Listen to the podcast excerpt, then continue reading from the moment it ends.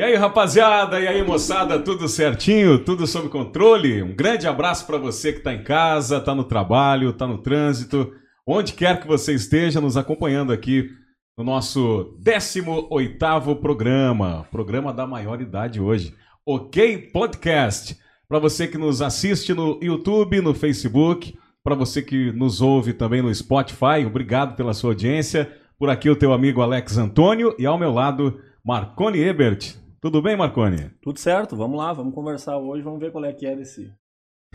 Hã? é, não começa a rir, não começa a rir. Rapaz, não, tô, tô sério aqui, tô sério.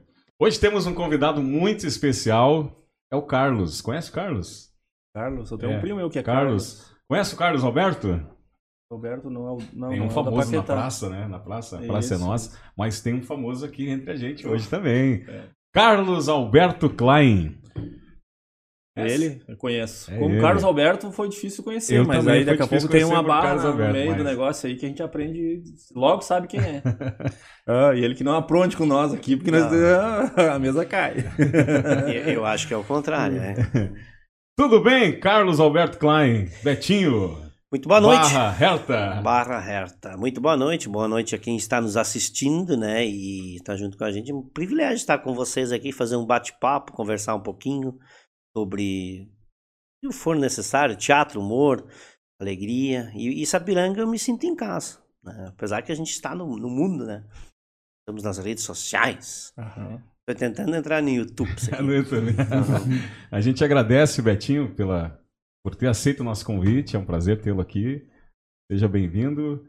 Tem eh, batata, tem água com gás, sem gás, tem café, tem chá, tem cuca também. Assim, de tight à chips. vontade aqui. Tight Chips. É isso aí. Vamos preparar o programa aí para agitar, né, com o pessoal, né? já que vai ser nas redes sociais o programa, né? Sim. Eles que compartilhem com os amigos, mande, bote que estão gostando mesmo, antes de assistir, bote que tá gostando de novo e repete que tá gostando e curte e, e- e se inscreve no canal lá e faz o esquema aquele todo lá para quando nós entrar aqui eles vê nós, né? E é isso aí. E participa com a gente, mandando sua pergunta também, seu comentário, participa com a gente no Facebook, no YouTube. Estamos chegando para Para Tudo Bebidas, Jardinagem Centenário e também Sky Hotéis. Agradecendo aos nossos apoiadores, os nossos parceiros. Marconi Ebert. E aí? Como começou essa história toda aí de, de ser artista, humorista? Como, on- onde começou? Vamos, vamos aqui descer. Vamos começar pelo começo? É, na linha do tempo, né? Se ele falasse antes, né? Que tinha começo, meio e fim, né? Vamos começar do, do fim ou não? Vamos começar do começo. Na verdade, eu já tô no teatro há 29 anos, né? Como ator. Minha idade. né? Minha idade. Tua idade. Minha idade. É novo, então. Novo, né? Novo, novo. Cada programa ele tem uma idade. Cara, é problema da minha idade, né? Eu quero ver quando alguém é chegar 29. aqui e dizer que tá com 78 anos, ele vai revelar também, né? Metade? Metade! Ah, viu? Na verdade, o teatro começa. eh, Eu tô 29 anos, a companhia Curto Arte, em Dois Irmãos, uma alegria muito grande, já como autor, como diretor e, e produtor também. Produzi muita gente maravilhosa ao longo desses anos todos. Aqui em Sapiranga, inclusive, a gente fez muita produção, muita produção. Colegas e de grandes atores né, no, no- no teatro. Então, para nós é uma alegria. Eu começo no teatro muito cedo, né? Porque eu vou a Porto Alegre estudar na Casa Cultura Mário Quintana, começo a fazer teatro em Porto Alegre, temporadas em Porto Alegre, e depois eu vou montando a companhia Curto Arte. E aí surge, através de, de uma necessidade de, da cidade de Dois Irmãos ter algo cultural na área, na área das artes cênicas, né? E através disso eu vou montando as minhas, ah, ah, os meus espetáculos, principalmente na área da, da educação ambiental, enfim. Mas a questão do humor, sim, não só o humor, mas a companhia, ela começa o projeto Raízes, na imigração alemã, em 2002, 2003, quando a gente começa a montar um espetáculo chamado Retrato, e fez muito sucesso, né? em 2003, que fala do êxito rural, início da, da, da- das sapatarias e fim da agricultura familiar, que é o Pedrinho e Toninho, que é um humor, mas ao mesmo tempo ele é uma, uma aula de história, né? por, termi- começa no final dos anos 30, início dos anos 40, onde a gente fala do início das pequenas sapatarias e as agriculturas familiares começando os filhos a trabalhar na indústria. Então esse espetáculo ele foi o melhor espetáculo do estado do Rio Grande do Sul em 2005, ele ganhou mais de 40 prêmios em todo o Rio Grande do Sul. Então, o Pedrinho e o Toninho eram dois, são dois meninos que brincavam no paiol de milho, né? E o Pedrinho, então, ele foge para Porto Alegre, para a capital, que quer continuar os estudos, e o Toninho não. O Toninho acaba ficando na cidade, né, no interior, e vai trabalhar na, na fábrica. Então, naquela passagem de tempo, tem várias questões. Conflito entre a Igreja Católica Luterana, que não podia namorar. Tinha a questão da. É, da Segunda Guerra Mundial, onde Getúlio Vargas, em 1940, 42, mais ou menos 43, proíbe a gente de falar no dialeto Hunsrück, tanto alemão, italiano e, e japonês. Na época tinha os imigrantes também aqui no Brasil, então Getúlio Vargas acaba proibindo. Isso tudo está no espetáculo. E o Pedrinho e o Toninho são dois personagens muito engraçados, né? Eles acabam sendo engraçados porque eles brincam no paiol de milho, eles dividem o pão de chmia, né? Então é, é muito legal essa, essa dramaturgia e que ganhou corpo. E esse espetáculo ficou em cartaz até 2006, quando o Adriano Schenkel, o ator que era da, da companhia, veio a falecer. A gente volta de uma. Tinha 23 anos de idade. A gente volta de uma turnê de Canguçu, eh, Arroio do Padre, Pelotas, Rio Grande, porque lá tinha muito essa questão do cooperativismo. E a gente acaba voltando. E depois de uma turnê, ele sofre um acidente de moto dentro do centro da cidade dos irmãos e vem a falecer. E aí o espetáculo ele para. Mas aí nós já tinha as maravilhosas, a Lúcia Citone e a Alvícia, né? E as, as maravilhosas que é. falavam mal dos homens, né? Dentro de casa, né? Tudo que. Na verdade, o título desse espetáculo, quando eu escrevi, ele era diferente, tá, gente? Ele era tudo que você não gostaria que o seu homem fizesse dentro de casa. E eram com três mulheres, lindas, maravilhosas, Sofia Stoffel, a Natana Lamper, que hoje mora na Inglaterra, e a Sabrina Fia. E daí esse espetáculo era muito bom, e aí eu peguei e disse, puxa, mas esse espetáculo tem que se transformar três homens vestidos de mulheres. E daí tinha as três mulheres, a Lúcia, minha vizinha, né? A Lúcia, de verdade, ela é minha vizinha, vizinha. A Sidônia era, era a mulher de um amigo meu que era da cidade, que era muito engraçado. E a Alvícia era minha prima. E o Cristiano, que é um compridão, muito engraçado, né? Eh, era a Alvícia, então eu era a Lúcia, porque eu era gordinha, né? E a Sidônia, então era o Odair Weister, a companhia, né? E era muito engraçado, né? Era muito bom. Tudo que você não gostaria que seu homem fizesse dentro de casa. Duvido que o pessoal em casa não saiba, né? São coisas simples. Fazer xixi na tampa do vaso, né? Vocês fazem xixi na tampa do vaso? Não, ah, você senta pra fazer xixi. Fazia... é, uma, é uma tática, é uma né? Tática, é, é só tática. daí não pode esquecer de botar o troço pra baixo, então mija igual embaixo da tampa, né? Roupa espalhada no, no, no, em cima da cama. É, é um uma espetáculo muito bacana. E depois surge o Tiltabas, né? O Tiltabas que é um folclore também que vem da região do Hunsrück, do Saarland, da Alemanha, uh, de, junto com os nossos imigrantes. Um pouco diferente, mas ele vem para o Brasil e a gente eu acabo escrevendo um texto. Uh, Tiltabas é caçando bobo, eu acabo escrevendo um texto uh, que relaciona ao fim da agricultura familiar, realmente o êxito rural no Rio Grande do Sul onde as missões uh, acabam vindo para a grande Porto Alegre, onde a gente acaba uh, a indústria realmente explodindo. Não? Aí já não é mais 40 funcionários, 100 funcionários, são mil, são dois mil. Alecrim, Santo Cristo, Santa Rosa, Tenente Portela, vem toda para nossa região, Sapiranga, Campo Bom, Novo Hamburgo, Dois Irmãos. E o Tio Tabas relaciona um pouquinho isso, né? É, é, a explosão do êxodo e nós, meu pai era plantador de batata, né? Meu pai era o Edvino Klein, então ele vem do Vale das Batatas. E a gente acaba sofrendo o êxodo da plantação de batata. E aí a gente acaba realmente indo trabalhar na fábrica. Tem pressa e não tem batata, tem batata não tem pressa, essa merda. A gente trabalha todo dia e não tem nada. E era assim mesmo, né? Não tinha, né? Não então tinha. A, a batata era uma coisa impressionante. Porque aí surge o atravessador da batata. Aquele cara que, pra vocês terem uma ideia, as pessoas iam. Isso tudo tá no espetáculo, né? As pessoas iam pesar as batatas dentro da colônia, lá, com latas, aquelas latas de banha. Você sabe aquelas latas uhum. de banha, não? Né? O pessoal aqui em casa. É, e cada quatro latas dava um saco de batatas. Só que em cada saco de batata dava 50 quilos. Porém, dava uns 60 quilos. Ou seja, em cada saco, o atravessador levava 10 quilos 10 de batata. Quilos. Então isso a gente relaciona um pouquinho com o tilt. Oh, e depois vai indo, né? Também não. Sim, sim. Né? É que tá entendendo um pouquinho, né? É. Mas sempre com uma crítica, Sensual, sempre, sempre. sempre com, uma, com, com um pano de fundo, uma pesquisa, um Sempre. estudo, né? tentando apresentar alguma, alguma coisa. Sempre, porque eu acho que quando a gente constrói, quando eu escrevo, o Tiltabus estourou também no estado do Rio Grande do Sul. O retrato, eh, quando a gente inicia ele um pouquinho com sotaque, as pessoas, eh, as pessoas começam a, a entender, principalmente as- a- na educação, de achar que a gente estava brincando com sotaque alemão. Petrinho, Petrinho, vamos louco! Nós temos que arrumar a roda da carreta, então! Calma, calma, tu nem deixa me arrumar direito! Então tinha essa coisa assim, tão gozando dos alemães. Não, não estávamos. Era, era justamente o contrário. Ah, eu- a gente tentava quebrar um bloqueio onde o meu pai não falava em português, só falava em Uhum. alemão, tinha medo de ir a Novo Hamburgo por achar que estava falando errado. né? Então a gente nunca falou errado, a gente sempre teve um sotaque que a gente tinha que botar em cena e mostrar, não, essas pessoas são verdadeiras e elas existem. Então, e isso era muito importante. E esse foi um grande desafio no início, né? Então a gente sofre um pouquinho essa esse bloqueio assim, tá, mas vamos botar esse sotaque, vamos misturar o português com o alemão, vamos, vamos trabalhar isso. Agora a gente faz quatro anos seguidos que a gente vai à Alemanha fazer shows na, na região do nosso dialeto, do Hunsrück, do Fels.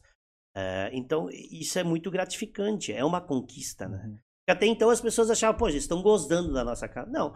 Então eu sempre tentei botar, sempre tentei, não sempre coloco uma pesquisa, coloco um pano de fundo, uma questão social.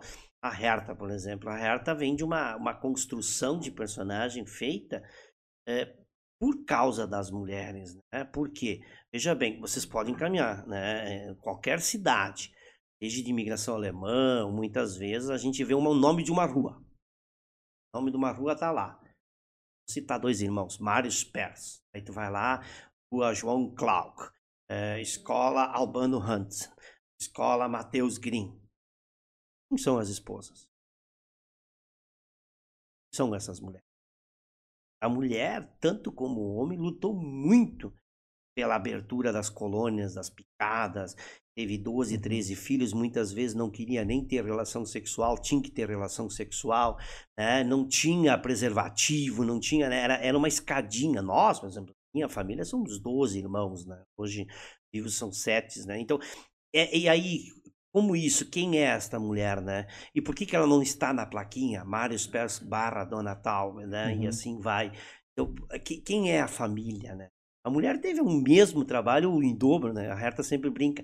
Meu Deus do céu, a gente tem que acordar até manhã cedo, acorda 5 horas, já vai fazer pasta, daí volta pra casa, tem que arrumar o café pro marido, daí já tem que arrumar as crianças pra ir na aula, daí a gente vai pra roça, daí a gente volta pra casa, daí a gente tem que fazer o café, o almoço, daí tem que arrumar a mesa, o homem chega em casa, senta na caixa de lenha, toma chimarrão, não faz nada, ele fica só sentado ali esperando a gente botar a comida na mesa, a gente tem que lavar a louça, tem que ajeitar tudo, tem que chutar os guri, fazer o dema da- de casa, volta pra roça, depois volta pra casa, o homem vai, não, ele não vem pra casa, ele vai tomar uma cachaçinha no boteco lá, ele fica tomando, ele chega em casa, a gente chuta, a gente faz, a gente, a gente arruma as coisas, a gente diz que vai dormir, mas antes de dormir a gente tem que passar roupa, a gente tem que lavar roupa, a gente tem que arrumar as crianças botar na cama, o homem já vai deitar na cama, ele esquece de desligar a TV, ainda diz, escuta, esqueci de desligar a TV, pega o controle e desliga, nós vamos desligar a TV, a gente pega no sono, ele começa a cutucar, vamos brincar um pouco? Vamos ficar uma brincadeirinha? Então, a, a mulher, ela, ela, ela sofre, né? Sim, ela passa sim, o sim. dia inteiro em movimento, né? E isso a gente relata muito, a Herta bota isso muito com muito bom humor, né? Mas é uma realidade, né? Sim. E, e qual é o momento que tu, que tu explica a Herta? Porque tem um momento assim, né? Se tu assiste a peça, tu vai dar risada e tal. E eu, como homem, é... Sim. né? Mas e quando é que tu vai dizer, não, tá errado? Né? O, o que, que tu quer trazer com essa mensagem? É, o público percebe, né? Vai caindo a ficha um pouquinho, as pessoas vão percebendo, o público vai percebendo que há uma mulher ali, quando, quando vem vários fatores, né? No, próprio show, gente, eu relato muito isso, né? De, de- de- dessa consequência da mulher estar presente, sempre esteve presente no dia a dia da família, né? E a importância dela, né? Muitas vezes, e a gente sabe que isso é cultural também, aqui não é uma crítica aos homens, não, não, bem ao contrário, né? A gente hoje, graças a Deus, mudou Uhum. muito, né? Hoje a gente vê o marido ajudando a, lavar a louça, ajeitando, quebrou aquele preconceito. Ainda um num pouquinho, caminho, né? pelo menos, né? É, eu acho Tá que é numa muito importante. É, é a mesma coisa valores, né? Eu- as pessoas começam a perceber no show, eh, porque eu começo o show justamente com essa, essa construção e no final se percebe a valorização, né? Enfim. Ah, quando a gente fala que a gente tinha antigamente, nós tínhamos uma cozinha enorme. Né? E dentro da cozinha tinha uma coisa gigantesca. Uma mesa. As pessoas riem quando a gente diz que tinha uma mesa Uhum. né? Mas é tão cômico isso, então, uma mesa, tá, tudo bem, tem uma mesa, mas hoje não tem mais uma mesa, Uhum. Né? Então, essas coisas são importantes.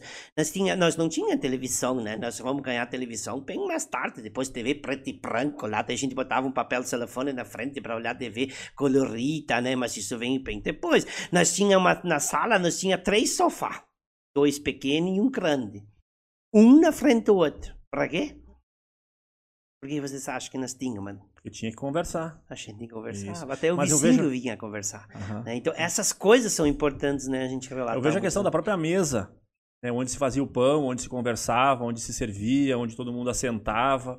Né, e, essa, e, e- essa mudança social tão grande, que inclusive é arquitetônica, não é só das redes sociais que, que tem, não. Não, tem uma mudança né, né, da arquitetura das casas. Hoje os quartos são grandes, onde as crianças têm de tudo lá, o computador, o Playstation, o aparelhos e etc e tal, e não se convive mais. É então isso talvez se perdeu.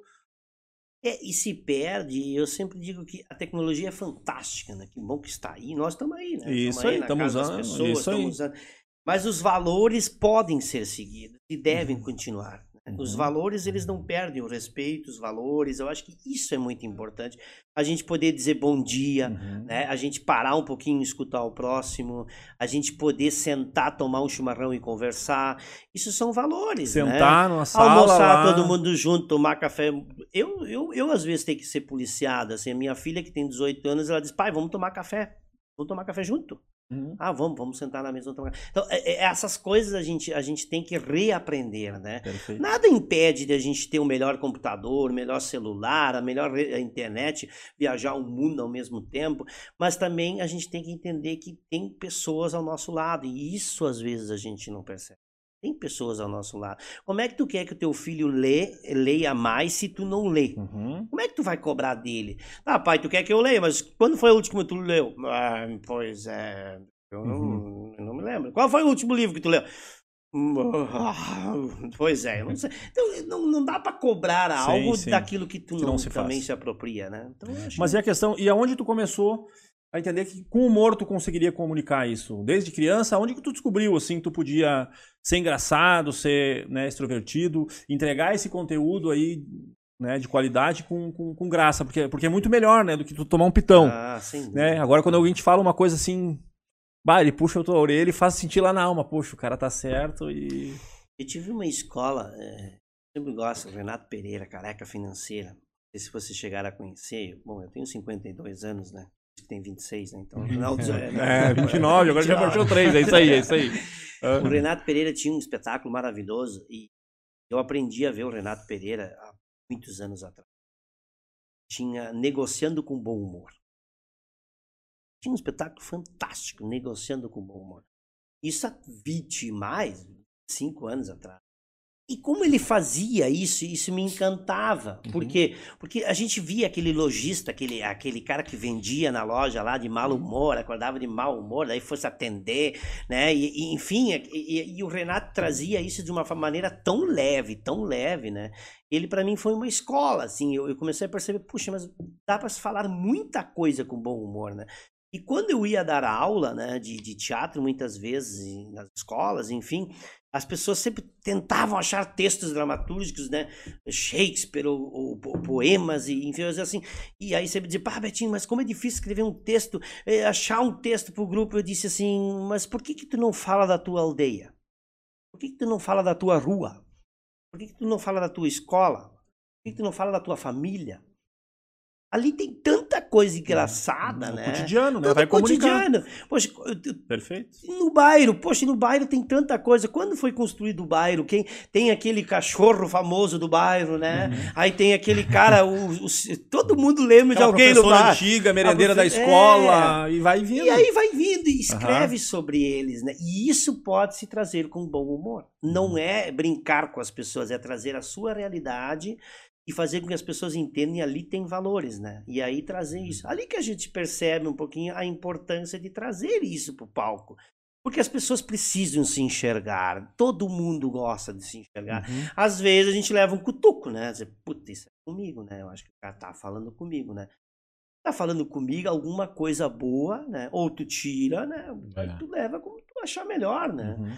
E o Renato Pereira era fantástico com isso, era fantástico, né? E aí na, época não tinha tecnologia, né? Na época era coisa do chimarrão, né? Tomar chimarrão, se podia ou não podia. Aí entrava um cliente, o cara ficava tomando chimarrão e não atendia. Então essas coisas, né? Às vezes estava comendo um lanche, né? Peraí, eu vou comer minha merenda depois te atendo, né? Aham. Então essas coisas eram muito engraçadas, né? E, e- e o Renato trazia isso com bom humor.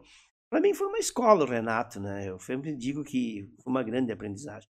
Claro, depois tem número. O Paulinho Charia, um grande amigo, a gente fez agora, eu fiz a sogra do Paulinho.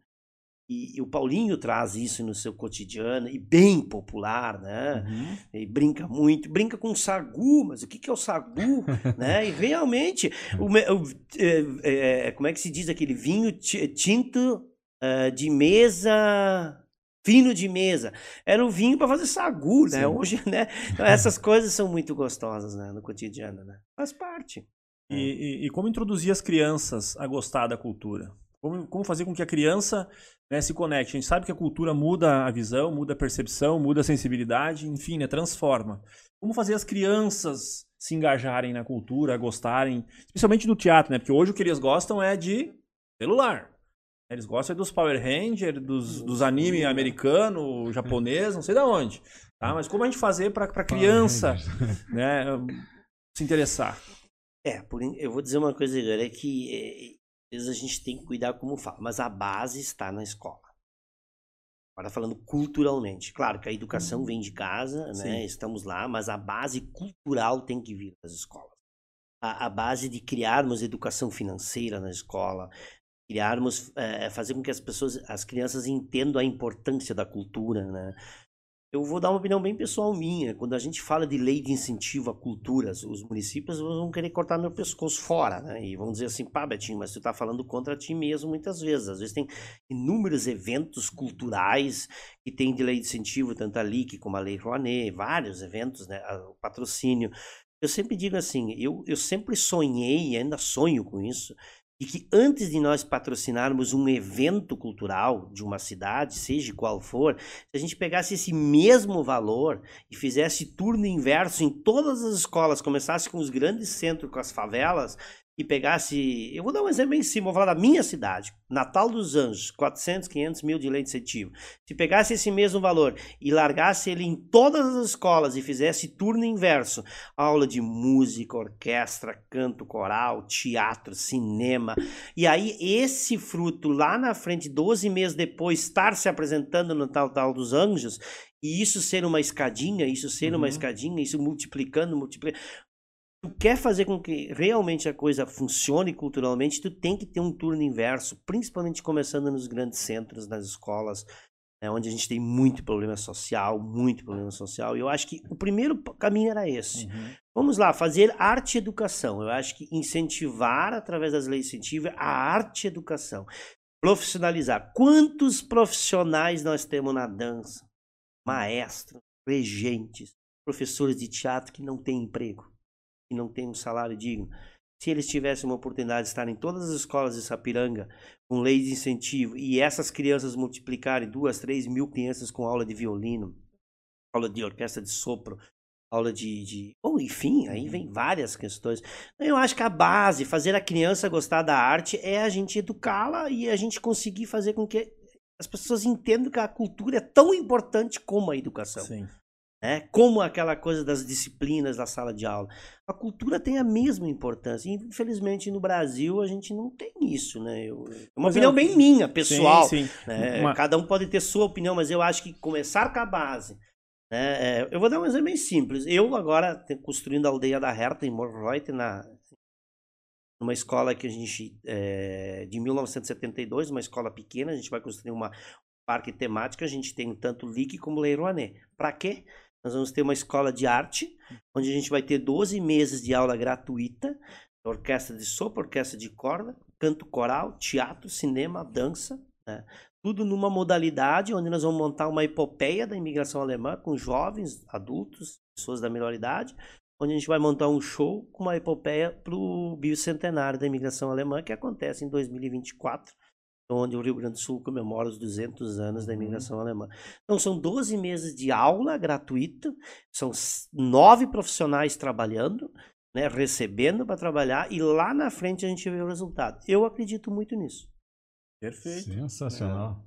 A gente acredita nessa. Aham. Eu acredito nisso. Sim, sim. Posso estar errado. Não, né? não, perfeito. Ah, esse é um dos problemas. E outro que eu vejo é, é que a gente não consegue ah, fazer com que toda pessoa tenha acesso a isso. Vejo que ainda é uma elite que frequenta teatro, que consegue né, lá num showzinho que a prefeitura providencia aqui, outra colar. né, a gente não tem acesso. Eu, eu me lembro quando, quando eu era pequeno, né, e faz pouco tempo.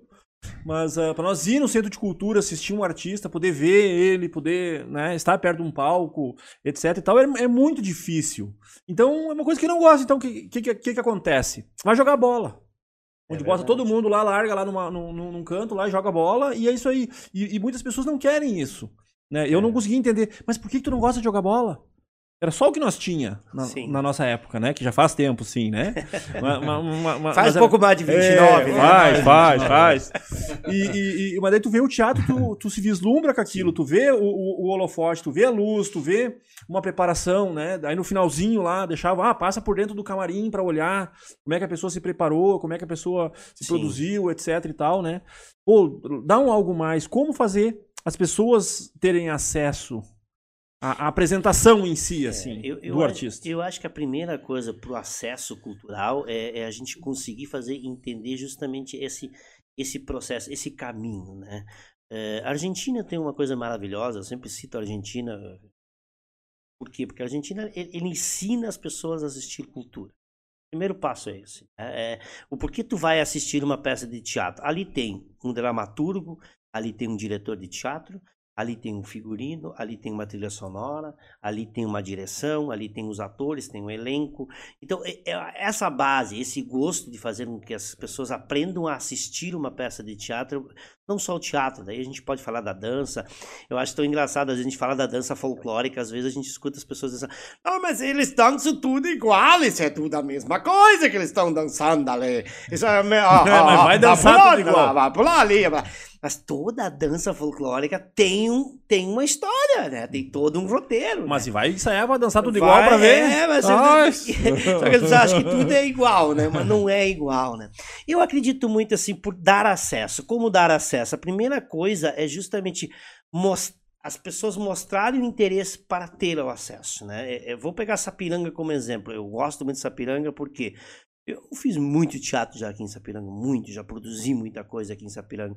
E Sapiranga tem um teatro maravilhoso, né? Uhum. Eu sempre digo, esse teatro tem que virar um teatro escola. Por que não vira um teatro escola? Porque, ou, claro, deve ter oficinas de teatro, tem o, o grupo o- de dança que é famoso aqui, Sim, né, que já uhum. viajou vários países, mas por que não ter eh, teatro escola praticamente todo o tempo, em todo o movimento? E fazer com que essas pessoas que vão estudar isso, né, eh, o, o- auditório, vão lá ter esse acesso a esse, a essa, essa teatro escola que seja, e que tenha lá costureiras fazendo figurino, que tenha lá gente fazendo o cenário. Às vezes você tem aqui na cidade marceneiros aposentados, né, que poderiam ter oficina de marcenaria, de artes Uhum. cênicas, né? E poderia ter gente fazendo máscaras, poderia ter várias coisas dentro do teatro em todo o movimento. Uma arte livre. Essas pessoas vão movimentar e vão fazer com que a cidade tenha o acesso ao teatro, né? Mas é provocar isso. Eu acho que isso é muito importante. Eu fui a Alemanha tem Kaiserslautern, tem uma- um teatro. Eles têm 364 funcionários. Funcionários. Que fazem musicais o ano todo. Quando abre a temporada de ingresso para venda, né, aí tem o acesso, tem Uhum. vários valores, enfim, artistas familiares, enfim, aquela coisa toda. abre a temporada em junho, julho para o ano seguinte. Chega em novembro, não tem mais ingresso. E não tem ingresso cortesia. Não tem ingresso uh, de lei de incentivo, não. Tem aquele ingresso mais popular, tem aquele ingresso mais caro, tem aquele ingresso mais aqui, mas todo mundo tem acesso. E as temporadas acontecem. Então, acho que são modelos que a gente pode seguir e fazer. E tem muita gente boa. Nossa, tem muito artista bom, tem muita gente maravilhosa fazendo arte, né? Na música, no teatro, no cinema. E a gente precisa estimular isso, né? Uhum. Mas tem que ter um lugar. Tem que ter um espaço. Tem que ter um, um, um onde a gente possa dizer assim, eu vou lá porque lá tem, né? Uhum. Então, a gente diz, ah, poderia fazer em todas as escolas. Pode, por que não? Mas tu tem que ter uma casa, né? Uhum. Então a gente precisa ter uma casa. E quando tu tem um teatro, tu já tem uma casa, né? Já tem um, já tem um, um lugar. pontapé inicial. É, tem um pontapé inicial. Ah, tá, tá adequado para isso? Hoje talvez não. Daqui a pouco tu constrói uma sala do lado, daqui a pouco tu faz isso, faz aquilo, né? Tu tem que ter um espaço, né? Perfeito. 18 episódio do nosso OK Podcast. Estamos recebendo aqui Carlos Alberto Klein, o Betinho barra Herta. Betinho, citou antes a tua filha, tem 18 anos. 18 tem, anos. tem só ela ou tem mais, mais filhos? Não, só ela. Só ela. A Marina Marques Klein, que deve estar nos assistindo aí. Também é. a Mara Lúcia também deve estar assistindo ainda. Ou estão me assistindo. Se não estão assistindo, eu vou depois, vocês vão ver em casa. Né? Vai, vai dar rolo em casa.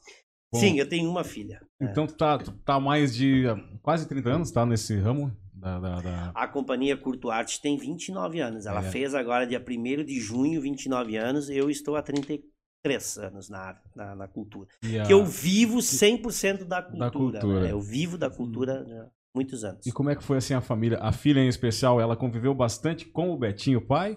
Ou de vez em quando pela casa ela esbarrava com a Herta ou com outros personagens?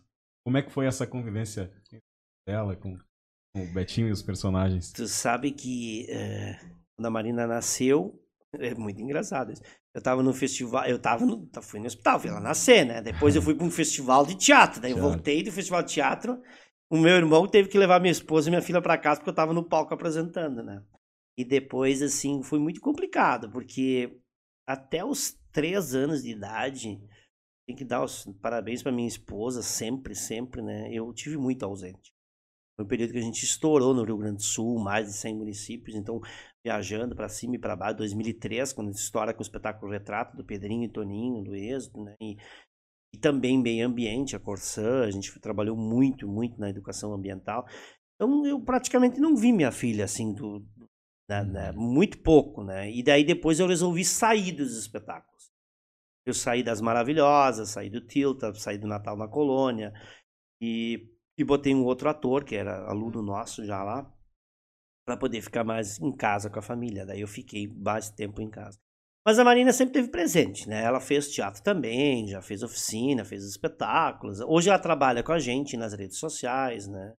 É, por enquanto está trabalhando com a gente, né? Daqui a pouco vai sair do país, está tá estudando isso. Mas é sempre teve presente. Sim, em casa sempre foi assim, né? Às vezes eles têm que me parar um pouquinho, né? Acalmar um pouquinho, né? Um pouco. Às vezes a gente é meio agitado demais, né? Te corre, né? E tem um leque muito grande, né, nessa tua profissão. Uh, pessoalmente, assim, não sei se tu tem uh, uma preferência ou não, mas como é surfar por essas áreas, uh, a questão de, de atuar mesmo como, como ator, propriamente dito, ou ficar nos bastidores, na produção, um complementa o outro, tem Cada trabalho é um trabalho diferente, tem uma. É um desafio é mesmo. É um desafio, assim. é. Cada um é um desafio diferente. Dirigir uma peça de teatro, já sou diretor há muitos anos, eu, sou muito do realismo. Tudo que eu boto em cena é real. É real. Trabalho muito a movimentação cênica é, muito rápida, eu gosto muito disso, né? Então, palco nunca vazio e, e trabalho muito essa questão. Direção é uma coisa. É, como autor, tenho mais de 20 peças escritas para outros grupos, vários grupos de teatro, e, mas a maioria nós mesmos, as nossas montagens. Um autor é muito difícil, não é fácil escrever uma peça. Porque tu, às vezes tu leva um ano escrevendo uma peça, às vezes tu leva meio ano, às vezes tu leva 15 minutos. É, um, é, é muito é complicado. Mesmo quando escreva Herta ou, ou outra, tu sair e escrever novas, né, novos espetáculos, não é muito fácil. Uh, como produtor, sempre gostei muito de produzir, tive o privilégio de conhecer muita gente boa, Nerso da Capitinga, Tangos e Tragédias, por exemplo, eu trabalhei na Curva, é, de Uruguaiana, até já agora dividimos o palco, Paulinho, Espereira, muita coisa assim, né, que a gente produziu já. Então, a produção sempre só que produção sempre é um desafio maior, né? Por quê? Porque tu nunca sabe, né? Tu tá investido num espetáculo, tu tá trazendo um espetáculo. Às vezes tu sofre, às vezes tu bota 10 pessoas, às vezes tu bota mil, às vezes tu, tu sai de uma cidade tu botou 400, a outra tu botou 30, uma paga a outra, a outra não paga. Produção sempre é muito difícil no Brasil, muito difícil. E a gente vive muito da bilheteria, né? Nós, a companhia Curto Arte, em 2015 a gente ganhou um prêmio da Assembleia Legislativa, medalha 53, por levar o teatro onde o teatro não chega, né?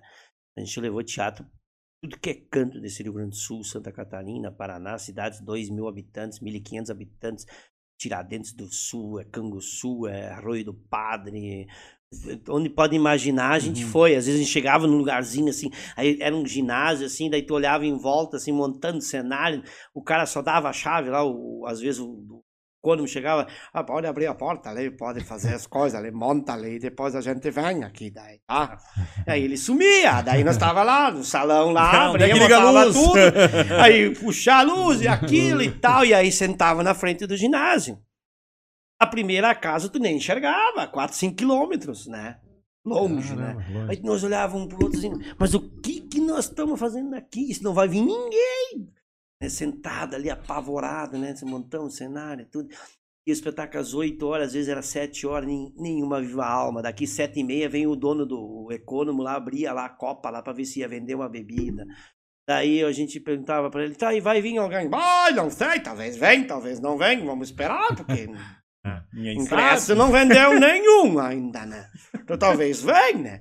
Então era sempre aquela insegurança. Daí quando tu vê, chegava 10 para as 8, bum! As cadeiras tudo lotavam. Brotava gente, é, Aí lotava tudo, mas então onde é que vem esse povo? Estavam tudo parado é, na porta esperando para entrar. É, mas é, mas é tão engraçado e, e, isso é muito gratificante. Só que isso não é fácil, né? Mas eu gosto muito de atuar. Eu, eu acho que eu tô na cultura por causa disso. Eu acho porque a gente tem o privilégio de poder fazer várias coisas, né? Uhum. Uh, fazer bem ou fazer mal, a gente sempre tenta cuidar, ler muito, pesquisar muito. Uh, isso eu acho que é muito importante, né? É, mesmo que tu vá colocar algo simples no palco, eu sempre trabalhei com muita simplicidade, e, e, mas ao mesmo tempo sempre trabalhar com aquela coisa da pesquisa, de aprofundar, de construir personagens, né? O Miro, o Nene, por exemplo, a Lore, o Etwen, isso tudo, quando eu escrevo, eu já construo, né? Mesmo que eu não seja eu o ator, mas a gente vai construindo. Olha, eu quero isso. Os atores são excelentes, né? O Cristiano, o Daí, eles são fantásticos. Então, a gente constrói o personagem e eles dão vida ao personagem. Eu acho que isso é muito gostoso. Isso é muito... Quando tu vê o resultado final, é muito bacana. E nesses projetos, assim, é, tu falou antes, tá, a Lei da Incentivo à Cultura, a Lei Rouanet, eles contribuem para isso? Isso ajuda os grupos? Isso não ajuda? Isso atrapalha? Porque, né, uh, olhando lá, ah, o fulano ganhou 60 milhões, o outro não, não ganhou nada. Né? Isso ajuda? Como é que não, funciona? Com certeza ajuda, né? Eu, espetáculos de circulação, por exemplo, são muito difíceis a gente conseguir apoio, né? Ah, tu vai fazer uma turnê. Aí são atores que já estão nível Rede Globo, muitas vezes, né? Hoje eu, eu falo por mim, assim como produtor, limitar o valor da Lei Rouanet até um milhão por projeto, eu acho que foi muito importante. Foi muito importante. Por quê? Porque realmente a gente tinha poucos produtores no centro do país e volta até mesmo é, algumas produtoras com projetos de 4 milhões, 6 milhões, 7 milhões, 8 60 ah, é, milhões. circulava o Brasil e mesmo assim cobrava 80 reais de ingresso, 100 reais de ingresso. Eu, eu radicalmente era contra isso. Eu sempre dizia assim, gente, poxa, tu já está ganhando o valor, tu já está produzindo um grande espetáculo. Aí tu vai viajar, e daí tu só faz nos grandes centros, nas grandes capitais. Começa por aí, tu vai uhum. pro grande espetáculo. Tu não vai vir a Sapiranga, tu não vai a Dois Irmãos, tu não vai aqui. Não, tu vai aonde? Vai para Porto Alegre, vai para Minas, vai para é, vai para vários lugares, né? E então esses aí entra e tu fala dos acessos. Aí é um problema. Hoje a gente tem os projetos de um milhão, né? Uhum. até um milhão e depois tu circula e, e, e aí as contrapartidas de ingressos mais populares. Eu acho que melhorou, eu acho que melhorou bastante, né? Uh, deu mais oportunidade, deu oportunidade para mais gente produzir espetáculos, mais gente trabalhar. Eu acho que nesse sentido foi muito bom. Eu acredito que foi bom. É, acredito que precisa democratizar. Com certeza. Né, para que a gente possa levar o grande público realmente essa cultura que é a transformação, eu acredito, da sociedade, né? Tem vários movimentos mundiais aí que falam, né? Vamos mudar, vamos é. mudar a cultura. Exato. E aí depois, né, o respeito, a dignidade, outros valores vão vir atrás aí na, na, na né? Vamos Com dizer assim, certeza. assim, na, na carroça é. do. E, e, tem uma coisa muito legal quando a gente fala de cultura. Muitos municípios fazem a cultura nos bairros, leva até o bairro a um artista, leva. Mas também é importante dar a oportunidade para aquela pessoa que mora no bairro que ela saia do seu, do seu espaço, que ele tenha a oportunidade de ir assistir um teatro no Centro de Cultura uhum. com uma iluminação, isso também é muito importante, né? Perfeito. né? Descentralizar, com certeza, tem que descentralizar, dar a oportunidade. Mas ao mesmo tempo, eu também quero ir ao cinema, uhum. eu também quero ir a um teatro, eu também quero poder ter essa oportunidade de estar ali, né? Sentar numa poltrona, é, ver uma tela grande, isso, tá cheio de gente, rir com todo é, mundo. Exato. Que eu vejo que, é. né, uh, uh, imagino eu assim, né, no palco lá, né, Alex? Daí uma pessoa ri, daí outra não ri, outra é, gera uma é, energia, gera uma certeza. troca muito grande, né? Ah, isso é muito necessário, né? Eu, eu fico muito feliz uh, que cada vez mais a gente está construindo casas de espetáculos. Isso cresceu muito, principalmente no Rio Grande do Sul, né? Eu viajo muito, agora a pandemia não, não deixa a gente viajar, mas a gente vê que estão construindo casas espetáculos. Tem municípios já há anos têm casas espetáculos. Por exemplo, Sapiranga é um exemplo. Acho que foi em 1987, é um pouquinho ali junto com o Pascoal Carlos Magno, em Novo Hamburgo. Novo Hamburgo foi 86. É por ali. Uhum. E daí depois Sapiranga veio. Então, e é muito importante trazer a comunidade para dentro do teatro. Né? É muito bom.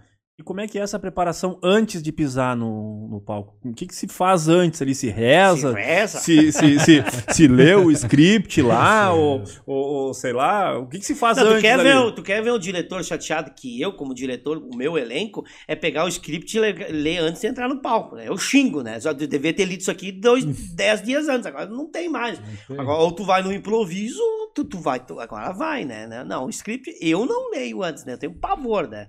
é pior ainda ainda, né? Agora vamos embora, agora tá ali, né? Pegou o chefe durão, viu? É. Quer... Não, mas é porque às vezes assim o ator tem que se preparar antes, né? Agora, antes de subir no palco sempre é uma tensão. Eu, às vezes. Eh, sabe quando eu tenho vontade de desistir de fazer teatro? Sempre um minuto antes de subir no palco. Sorte que é um minuto só. A gente fica apavorado. Fica muito tenso, né? Isso suga a gente, suga muito. Por quê? Porque é, a gente quer fazer o melhor, né? A gente está ali para fazer o melhor. É, a gente está ali para. A plateia está ali, indiferente se tem 10 pessoas, ou 100 pessoas, ou mil pessoas. A gente quer fazer o melhor. Uhum. A, gente, a gente, aquela hora ali, de, antes de subir, pá, como, como é que vai reagir? E quando pisou no palco, dá dois, três minutinhos, foi. Bora. Já vai embora. Aí já alivia, daí tu quer ficar três horas no palco, né?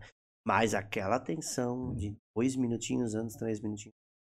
É, é bacana, é responsabilidade. Ah, é responsabilidade. Tá. Porque tu nunca sabe como Sim. o público vai reagir, né? É, e cada lugar é diferente, né? E eu sempre digo assim, ó, ninguém precisa gostar de mim ou do fulano, do Beltrano. Tu tem acesso a muita coisa hoje, né? Uhum. Eu, às vezes as pessoas dizem assim, ah, mas o canal tal só falta, só falta, passa aquilo, passa. Cara, tu Troca. pode trocar, tu Isso. pode desligar, né? tu pode fazer o que tu quiser. Né? Vai ler um livro. Vai ler um livro, é, é isso aí, né?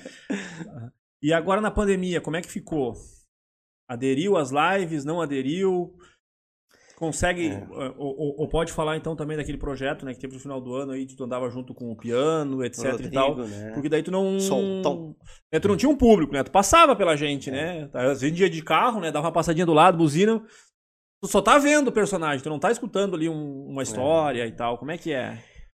Para mim foi uma transformação. Eu vou dizer que eu, eu sou ator de palco, né? Uhum. Eu, sempre tive no palco, né? Então para mim, é, eu, eu, sabe que eu nunca, eu até eu tenho, eu não tenho vergonha de dizer isso. Para mim as redes sociais é, é, é tudo muito novo. Eu nunca, eu nunca fui um cara de pegar e tá botando redes sociais. Eu confesso que eu sou um atrasado nas redes sociais é, nessa área. Eu sou aquele cara que gosta de escrever, publicar livro. Da pandemia, o bom, eu publiquei um livro novo, a Herta, né? As Aventuras da Herta, um infanto juvenil que faz as crianças montar sua árvore, sua família. Então, é, eu, eu sou aquele cara que vou, eu gosto das pessoas, eu gosto de estar com as pessoas, né? Uhum.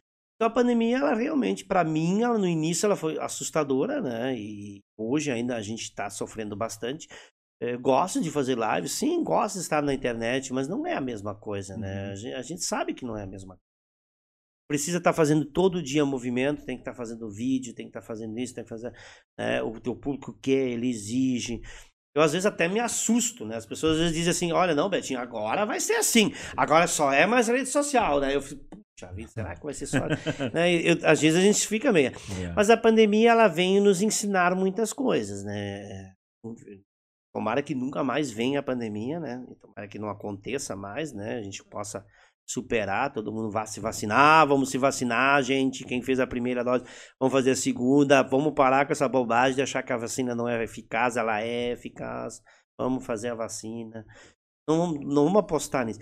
Mas eu acho que a pandemia ela nos ensinou muita coisa. Das redes sociais, eu aprendi muita coisa, né? Sim. Eu vejo. A gente teve aqui em Sapiranga com o Rodrigo, o piano transparente, né? Um show maravilhoso. O Rodrigo é fantástico. É, foi muito bom. Algumas coisas, peguei o Fuca da Herta, algumas cidades eu levava o Fuca da Herta, levava o Natal também, a Herta vestida de Mamãe Noela. Então parava na frente, as pessoas já sabiam que ia passar. Foi uma experiência diferente, né? Uhum. Foi muito bacana, né? Daí as pessoas já saíam de casa, que o Fuca todo colorido, daí já tiravam foto. Aliás, eu vou ter um evento bacana em, em Três Coroas, dia 20 de junho, julho, desculpa, julho onde eu vou passar com o Fuca na casa das melhores idades, nas pessoas de melhor idade que estão em casa, elas estão loucas para fazer alguma coisa. Então eu vou com o Fuca lá levar uma lembrancinha para elas e dar um alô, né? Eu acho que essas coisas são gostosas, uhum, né? Eu uhum. acho que isso é legal. Parte bem humana, assim, isso. bem diretamente, é, bem precisa, né? conectada né? com as pessoas, né? Bacana, bacana. Tu imagina a melhor idade, quanto tempo tá em casa. Às vezes a gente diz assim, nós jovens, né? Eu digo, eu sou jovem, tu é mais jovem que eu, tem 29, né? 26, né? Podia ficar uh, com os 26. 26, né? 26.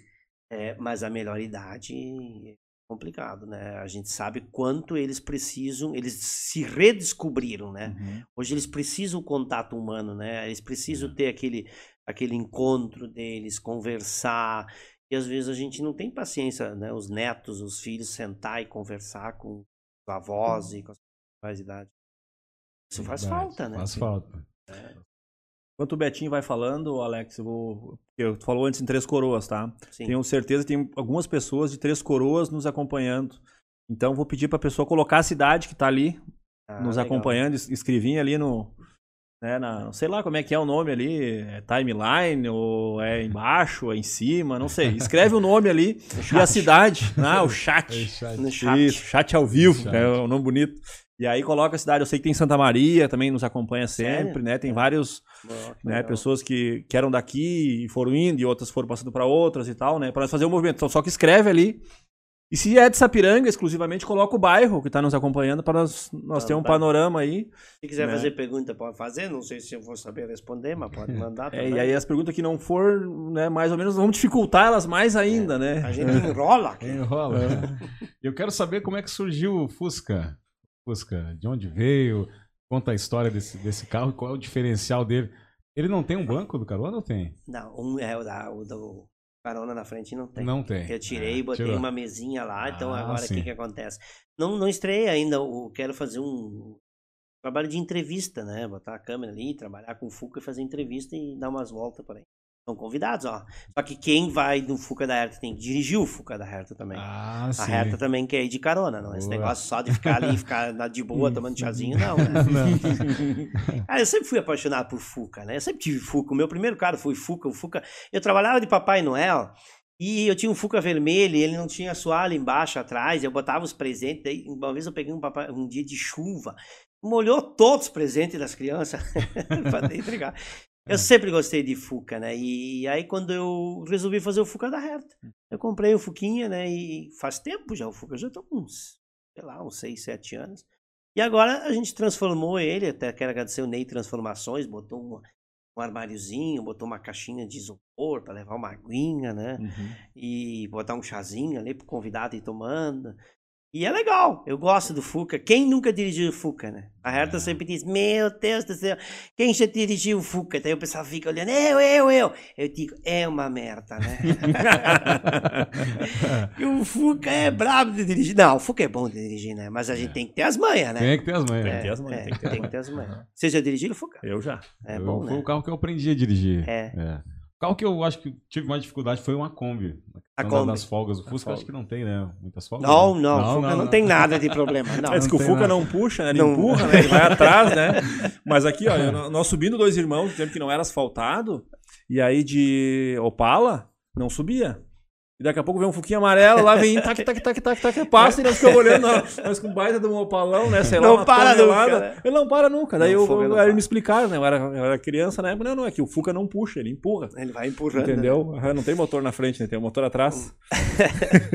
Fuca é muito bom, eu gosto do Fuca. Bom, Kombi eu viajei o Rio Grande do Sul todo, né?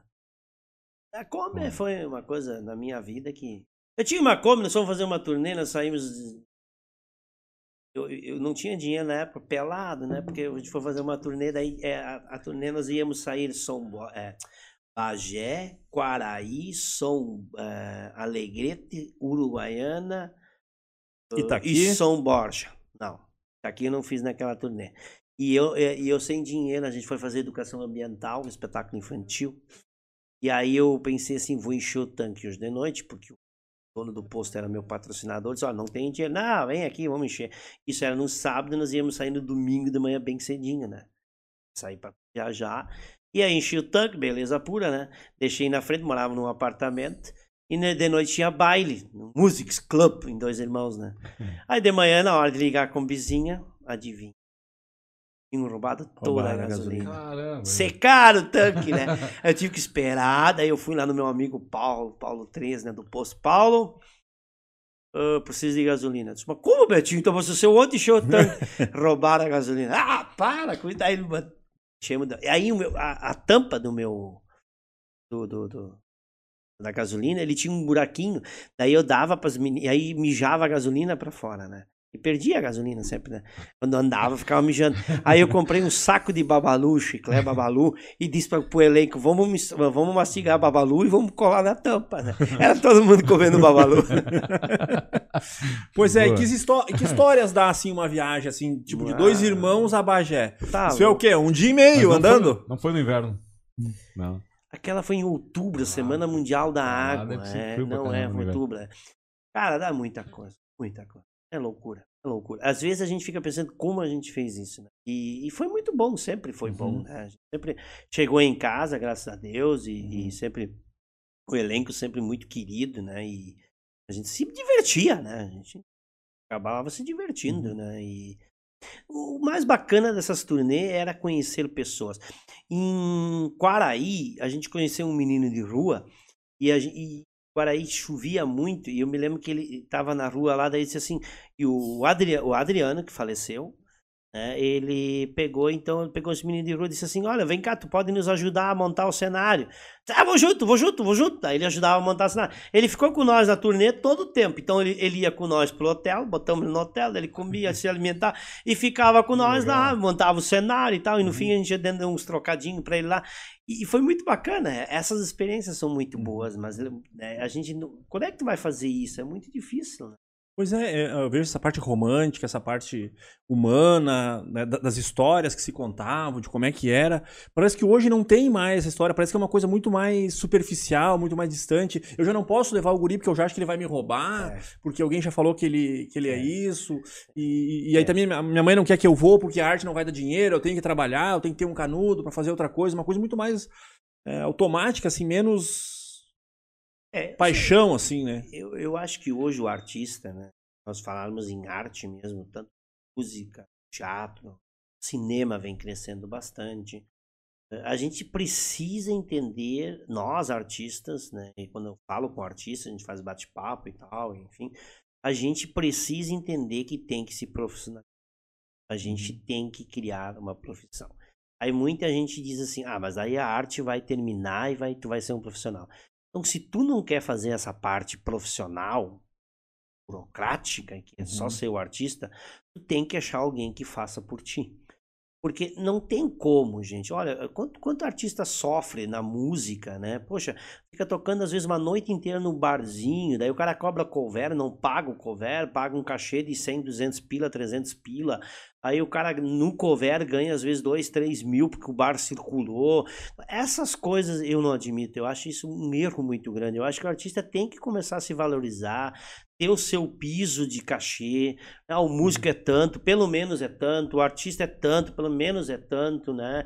Eu acho que isso é muito necessário. E hoje a gente tem a universidades as UERGs, da, tanto tea- eh, a Universidade de Artes Cênicas, teatro, tem eh, dança, né? Então isso está aí. E onde estão esses artistas? né? Aonde estão esse, esse, esse pessoal que se formou na universidade? Não que tu tenha te formado na universidade, não. Tem artistas que, bom, os caras são bons e sabem o que faz, mas a gente precisa entender que também do outro lado tem, tu tem uma família, tu tem um- uma Uhum. esposa, tu tem um filho, tu paga aluguel, tu, tu vive, tu sobrevive. Então é valorizar o artista dentro da sua área e, e fazer ele entender. Melhorou muito, acho que tem muitos produtores culturais hoje, tem muita gente boa no mercado, tem muita coisa acontecendo, esse movimento. Mas eh, se tu for analisar friamente, pá, sempre foi muito difícil. Antigamente a gente pô, é- era, era complicado, né? Às vezes tu cobrava 10 pila de ingresso, às vezes 15 pila, às vezes era 5 pila de ingresso.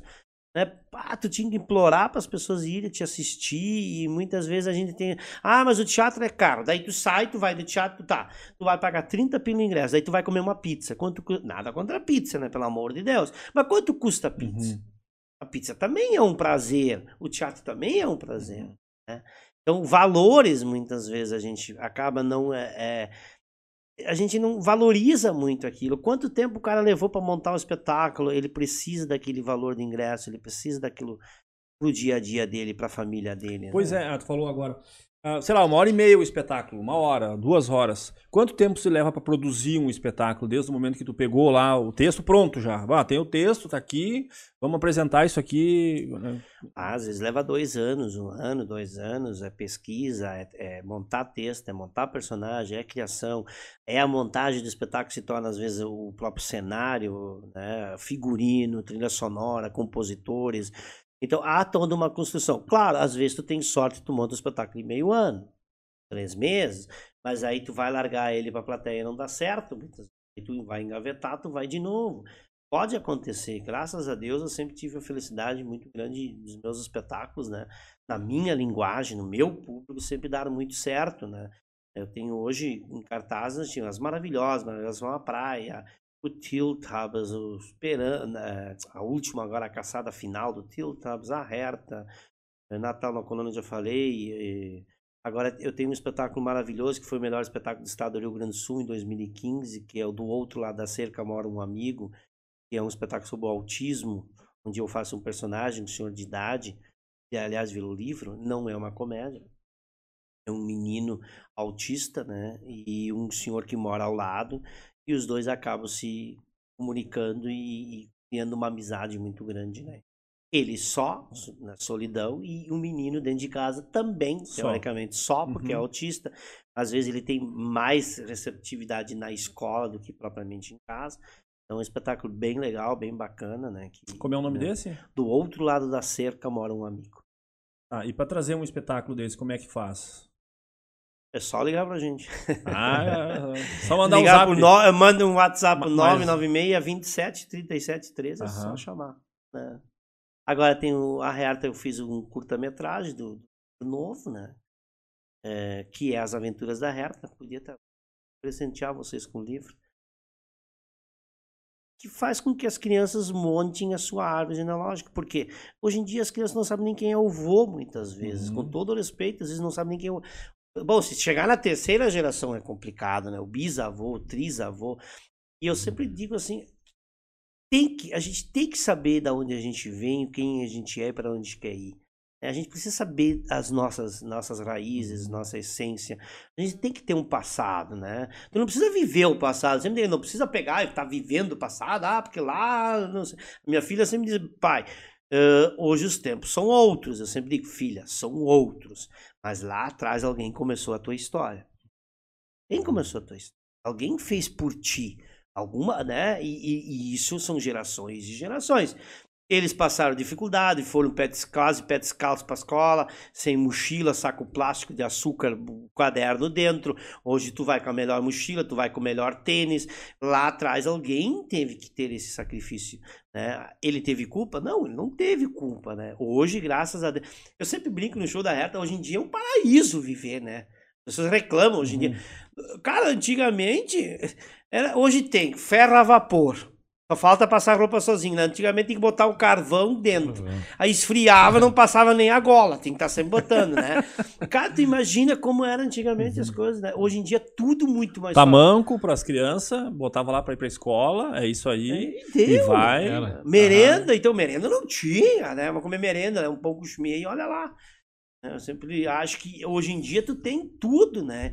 Hoje, chuveiro elétrico, gente, né? Eu brinco no show, não tinha energia elétrica, aí tinha uma lata em cima, que onde caía um pinguinho de água, tu tinha que encher rápido para tomar. Depois chega o chuveiro elétrico, daí tem só três pinguinhos e o mais frio Só. cai na tua cabeça. Hoje não, hoje tu tem sauna, tem o melhor chuveiro do mundo. Ah, para com isso. Pois né? é, e como fazer as crianças ah, se conectar com essa realidade que é logo ali, né? Tipo assim, é 30 anos atrás, é é 25 anos atrás, o próprio celular, né? As crianças perguntavam, mas como é que tu fazia antes? Não tinha celular, entende? Então, né, br- brincava, entende? E como nós ensinar isso, puxar esse fio aí, também entendo que não, não temos que viver lá. Vamos, Sim. vamos usar o que nós temos de tecnologia. Mas, como vamos fazer essas crianças ser humanas? Porque talvez a gente é humano porque a gente viveu um pouco disso Claro. de não ter isso, né? de passar essa dificuldade, essa necessidade, etc e tal, né? E hoje, e hoje parece que é tudo tão simples, parece que é tudo tão né, superficial, assim, até, até nas próprias redes sociais, né? Eu sempre digo assim: leve o seu filho para o museu. Acho que o primeiro ponto de partida fundamental é a gente. Tem museu na tua cidade? Leva o teu filho para o museu. Né? E aí, se der, leva a tua, a, a tua mãe junto, a avó dele junto, para que ela enxergue aquilo que ela consiga enxergar e os olhos dela brilhar e ela falar sobre aquilo, porque ela vai falar de uma naturalidade, né? Ela vê uma máquina de escrever, né? Quem fez o curso de datilografia, Sim. se ela vê uma máquina de fotografia, ela vai ver alguma. Então eu acho assim, o primeiro ponto é esse, né? O museu. Ah, Betinho, mas poxa, que que tu quer no museu, né? Hoje em dia a tecnologia tá aí, tá. Mas leve, porque ali a gente tem, uma, ali tem um grande começo, Tem né? passado Um- ali. ali tem um passado, né? Não precisa viver dentro do museu, mas tu tem que saber que ali, ali tu vai ter muita coisa. Tu vai ver os primeiros imigrantes que chegaram muitas vezes, né? Que ali tem o teu sobrenome. Poxa, mas o meu sobrenome tá ali, pai. Por que, que o meu sobrenome tá ali? Ah, porque teu sobrenome, o teu, teu trisavô vem lá, não sei da onde, vem daqui, vem daí. Leva para o museu, eu acho que é o primeiro ponto de partida, né? É falar, é, nada impede que teu filho continue, né? Hoje os museus até estão bem, bem Sim. avançados, né? Hoje tu chega lá, às vezes tu chega, tem uma tela lá, tu pode viajar dentro do museu, né? E tu, tu pode clicar lá e viajar e ver tudo lá, por que não? E por que não levar isso através de um aplicativo para dentro da sala de aula, ou até mesmo para a tua família, né? Como é que eu posso visitar o museu da minha cidade, né?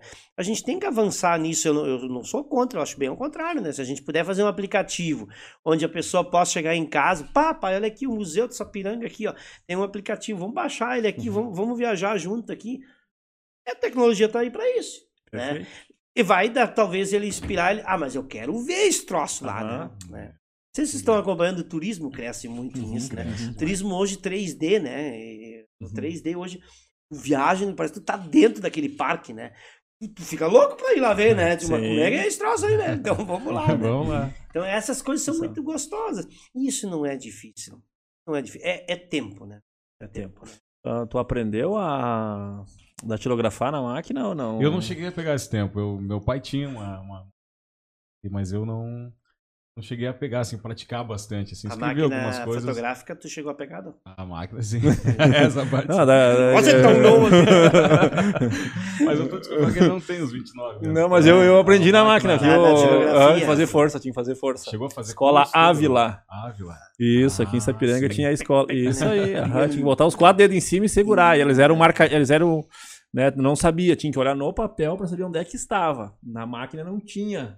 O A, o B, o C, né? Era e tal. assim. Isso me contaram, sabia? eu não Contaram, sei, tinha né? as duas opções de cores, né? Tinha duas opções de cor. é, tinha o Preto e vermelho. vermelho, acho que era E tinha tinha o mais. azul, eu acho também, né? Ah, tinha tinha um fita. Depois veio o azul, eu acho, né? e vermelho. Mas Uhum. era assim, né? Pois é, uma coisa tão recente Muito e perto. hoje é obsoleta, tá no museu e as crianças não, né, não se sensibilizam para isso, né?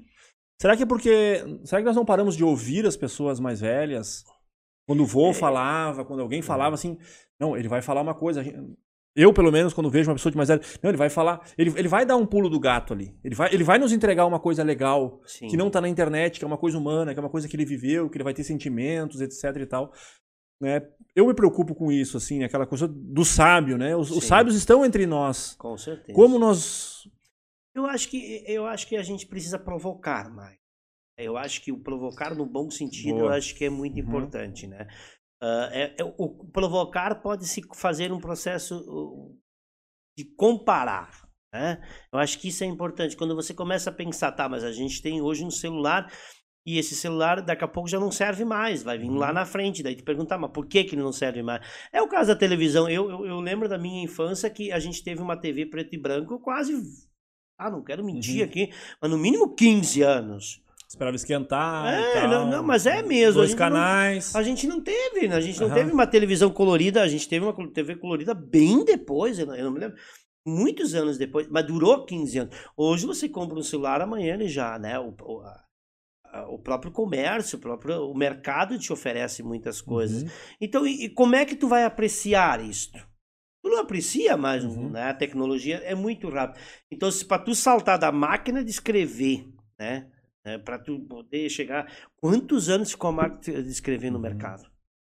Anos, É, né? é. Muitos anos, né? E às vezes as pessoas não conhecem uma máquina de escrever, né? Bota uma criança para bater na máquina de escrever para ver como. Uhum. Olha, eu vou dizer para vocês, vou confessar uma coisa. Tem crianças, eu sei, conheço uma ou outra criança que fica o dia inteiro no celular, né? Aí, quando o pai chega, diz assim, pega, liga o computador e abre o Word. Pai, o que que é isso? Uhum. Eles não sabem. sabe. Sim. Sa- e- e- Sim. isso é uma É. coisa do teu trabalho, né? E eles não sabem. Como assim ligar o computador e entrar no Word para escrever? Pai, não. Como que que é? Não, porque ele tá no celular e domina tudo. Mas liga o computador e entra lá e Então, na escreve. vida real, ele, ele, tá, ele tá ferrado. Ele tá, é. É, semana passada eu levei a minha filha na biblioteca.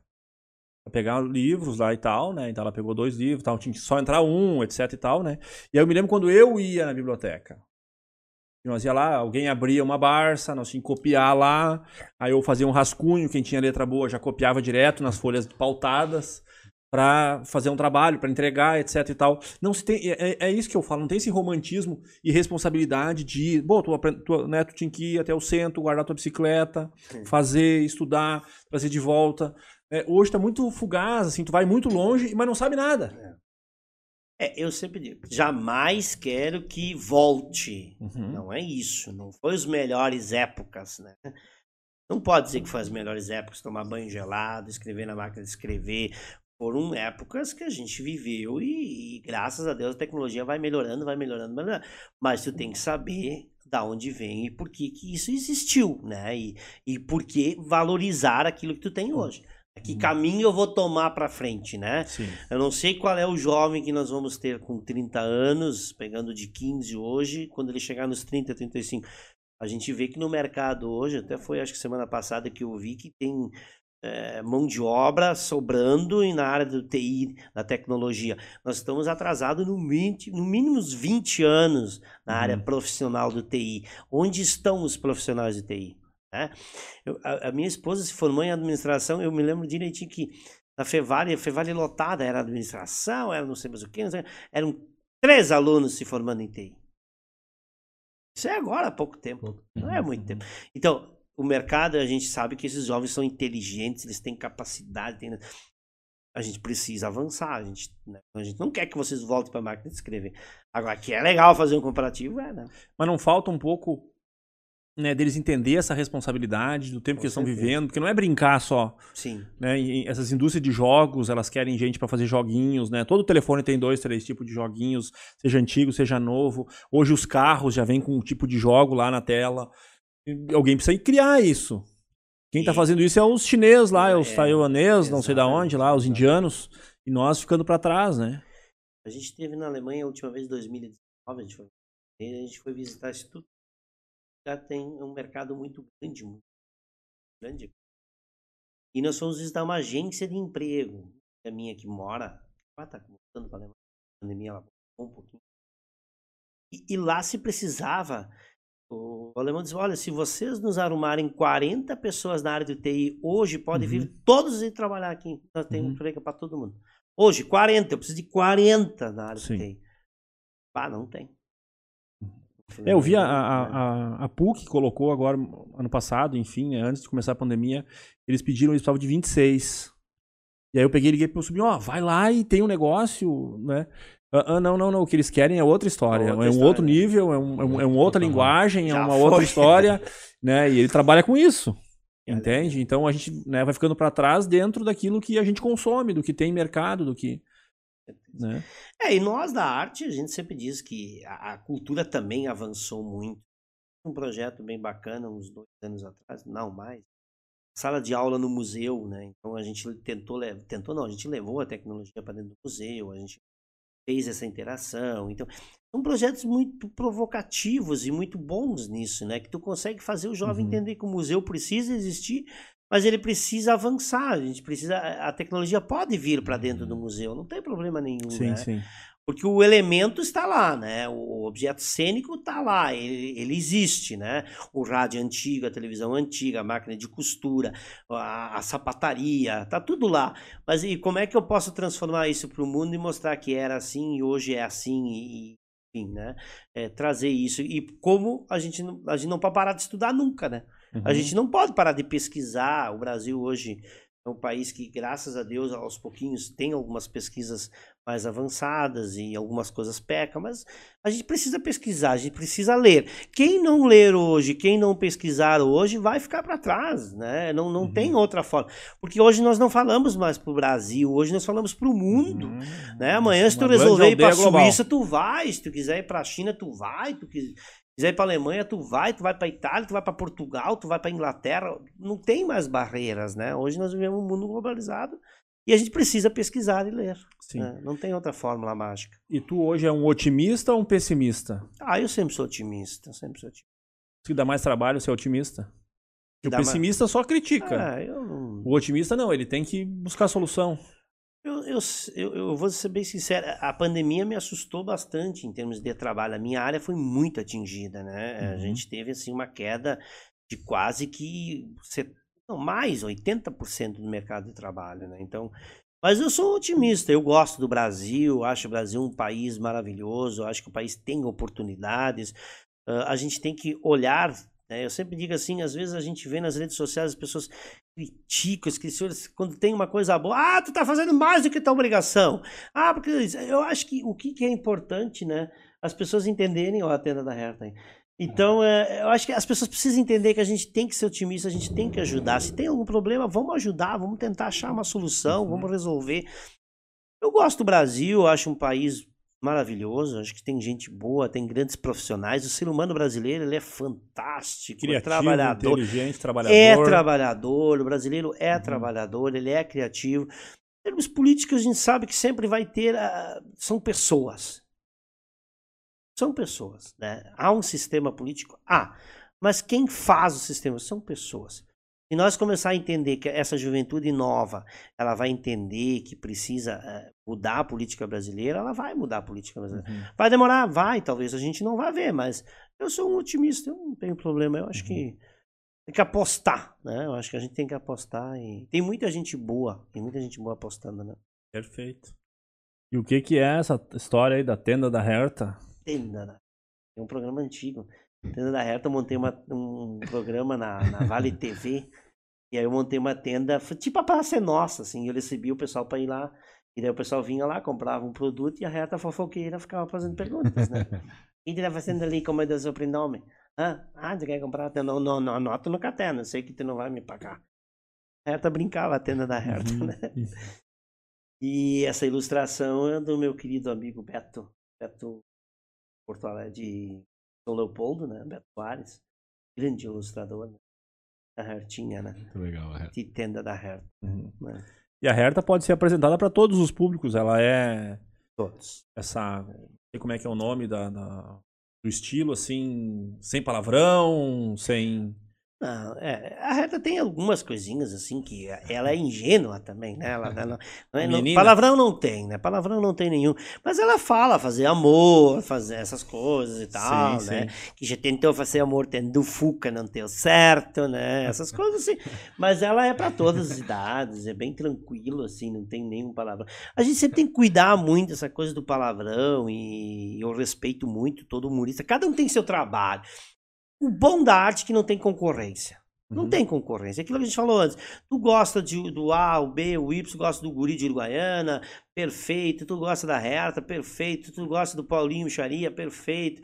Do Badini. Nós não temos concorrência, a gente tem plateias. E elas são infinitas. São infinitas. Então, e cada um tem seu estilo. né? Ah, eu gosto do pegar mais pesado, perfeito, maravilhoso. Ninguém é obrigado a ir, né? Eu Uhum. sempre digo, vai, tu gosta, vambora, né? Eu acho que isso é importante, né? Identificar. né? A gente tem que se identificar, né? Uhum. Isso é na rádio também, isso é. Aí eu escuto o programa tal, ou eu faço isso na TV, enfim, né? Eu acho que é bem legal. né? E para onde o Betinho vai agora? Já falaste várias vezes, né? O que, que eu quero pro futuro, para onde é que nós queremos caminhar. Para onde o Betinho. O Betinho tá bem firme na aldeia da Herta. Morro Reuter, né?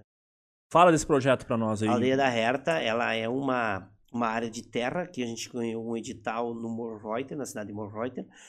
Existe um lugar chamado a linha do Mato Comprido, a Escola do Mato Comprido. O que é a Escola do Mato Comprido? Ela foi construída em 1972, é uma escola muito pequena, e essa escola, então, ela ficava entre o Valarrai e São José do Herval. Então, as- na época, era, só tinha essa escola, então as pessoas caminhavam entre o Valarrai e São José do Toda Herval. Aquela rua, aquela É, rua tudo isso, sinuosa. Não tinha, não tinha estrada de era tudo estrada de chão, tudo, né? Então, Perto daquela vinha- igreja ali? Não, é, é, da igreja eles caminhavam até a escola. Ah. Né? E a mesma coisa do Mas, Valarrai. mas em direção a Santa Maria. Isso, direção a Santa Tá. Maria do Herval. Então ali eles se nomearam então a Escola do Mato Comprido. É uma escolinha pequena, onde então tinha. Eh, Cabiam 20 alunos na época, eles botavam 40 alunos, né? Até hoje. E, é, até hoje. Era assim, né? Então, o que que acontece? Lá foi feito um edital, e a gente ganhou o edital, uma área de, uma, de um hectare de terra, onde a gente vai construir uma aldeia de imigração alemã, a gente vai construir uma, um vilarejo, uma, uma cidadezinha cinematográfica, onde vai ter é, ponto turístico, vai ter um, um mirante de 20 metros de altura por, por cima do vale, vai ter um bistrô, vai ter um café, vai ter a escola de arte. Então é um ponto turístico. E ali a gente vai estar vivendo e morando. E a gente vai estar indo para lá. Eu, o Betinho vai para lá, né? Claro, a gente, eu vou viajar muito ainda e pé na estrada. e- Mas a, o nosso futuro é lá na aldeia da Herta. aldeia. né? E na aldeia da Herta, a gente vai, nessa escola especificamente, a gente vai ter uma escola de arte, que vão ser nove modalidades. Vai ter aula todos os dias, orquestra de sopro, orquestra de corda, canto coral, teatro, cinema, dança, educação ambiental, eh, gastronomia e alemão. Então, são nove modalidades que a gente vai estar proporcionando para a comunidade ali em volta e toda a região, quem quiser estudar música, orquestra de sopro muito importante, tanta orquestra de cordas, né? Porque a orquestra de sopro é aquela coisa que a gente fala, né? É a bandinha que a típica que a gente vem perdendo, que os jovens já não Ah, tocam é mais. É, a orquestra também, violinos, violoncelos, enfim, que, que traz aquela coisa mais solene da música solene. E o canto coral, que a gente precisa preservar também. Então são coisas que a gente, é, com o intuito de preservar a, a cultura, né?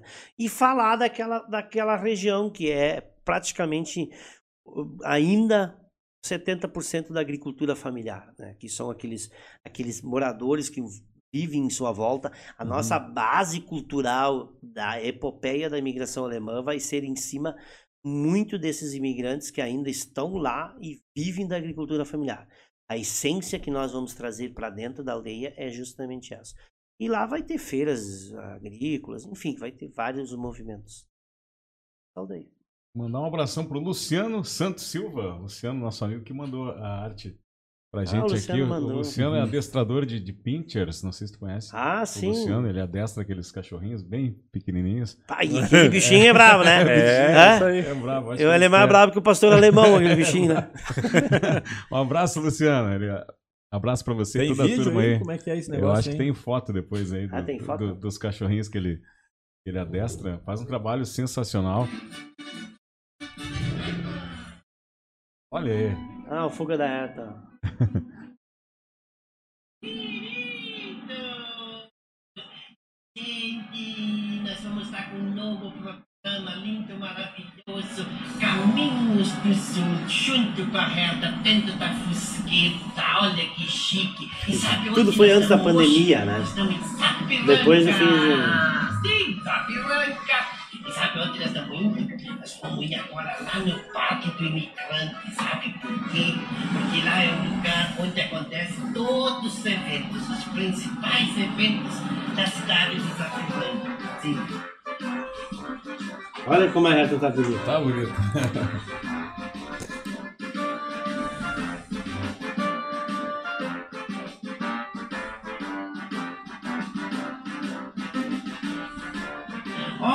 Só a saladinha. Ela já chegou ali. Vamos ver se ela quer uma garola no Fusca Vai, engana que eu gosto. Alles gut, quer uma garona? Vamos lá no Fusca da Reta, vamos lá.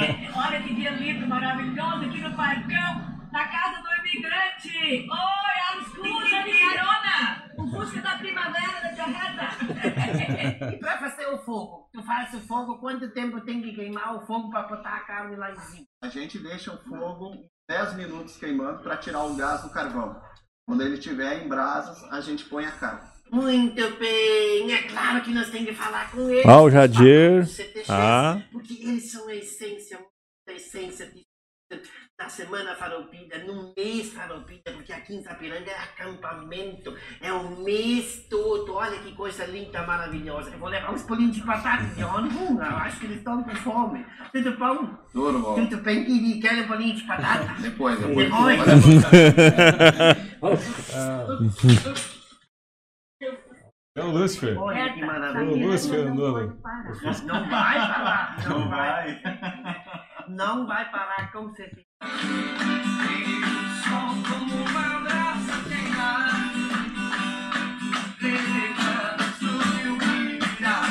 Ali a Herta arrumou um namorado.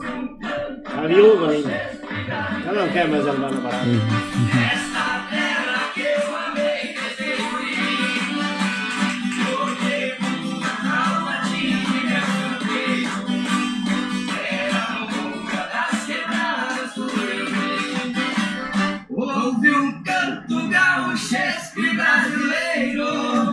Nesta terra que Anderson e Everton. Porventura Tamatiri, meu campeiro. Terra boa das quebradas do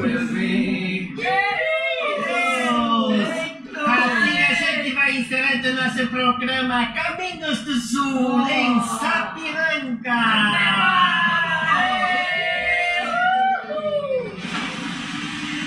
Que produção da Herta. É, rapaz, esse Fusca é diferenciado mesmo. É, o Então Fusca é hoje, bom. se quiséssemos andar no Fusca, teríamos que ir atrás.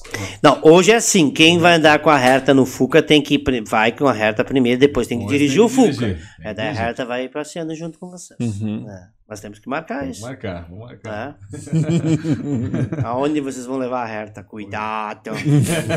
Na Eu moça de vou furar família. os pneus antes. sim. Ah, tem que avisar em casa, ó. Bota no GPF, eu vou sair com. Fuga da Herta. Mas é que a Herta. Não, mas as garotas, aquelas, elas Ah, avisam, né? Ó, eu tenho que. Ah, eu vou sair com fulano, eu tenho que ir nesse lugar, tal hora eu tenho que voltar. Não é assim que a Herta tem que Vocês se são cuidar. casados, né? Tem que cuidar. Isso. Muss man aufpassen, das tem que vocês falem em alemão. Não, não, até eu ia comentar Só dos sobre alemão. A, a- a questão das viagens ali lá pra, pra fora, pra Alemanha. O sotaque muda bastante, assim, o dialeto. Aqui que vocês falam? Na aqui, região que a ou- gente vai, não. Não, né? não, não, muda muito. É, porque a região, a Alemanha em si, ali onde a gente vai apresentar, a região do. É uma região muito grande, né? A gente sempre diz que a gente veio da região do Hunsrück. Os primeiros imigrantes que vêm, 25 de julho de 1824, são praticamente os únicos que vieram do Hunsrück. Depois já vem, claro, o Hunsrück era muito grande. Tu imagina como se a grande Porto Alegre, toda ela fosse Hunsrück. Depois se divide entre Vale dos Sinos, eh, Vale do Paranhama, então há essa divisão nesse processo.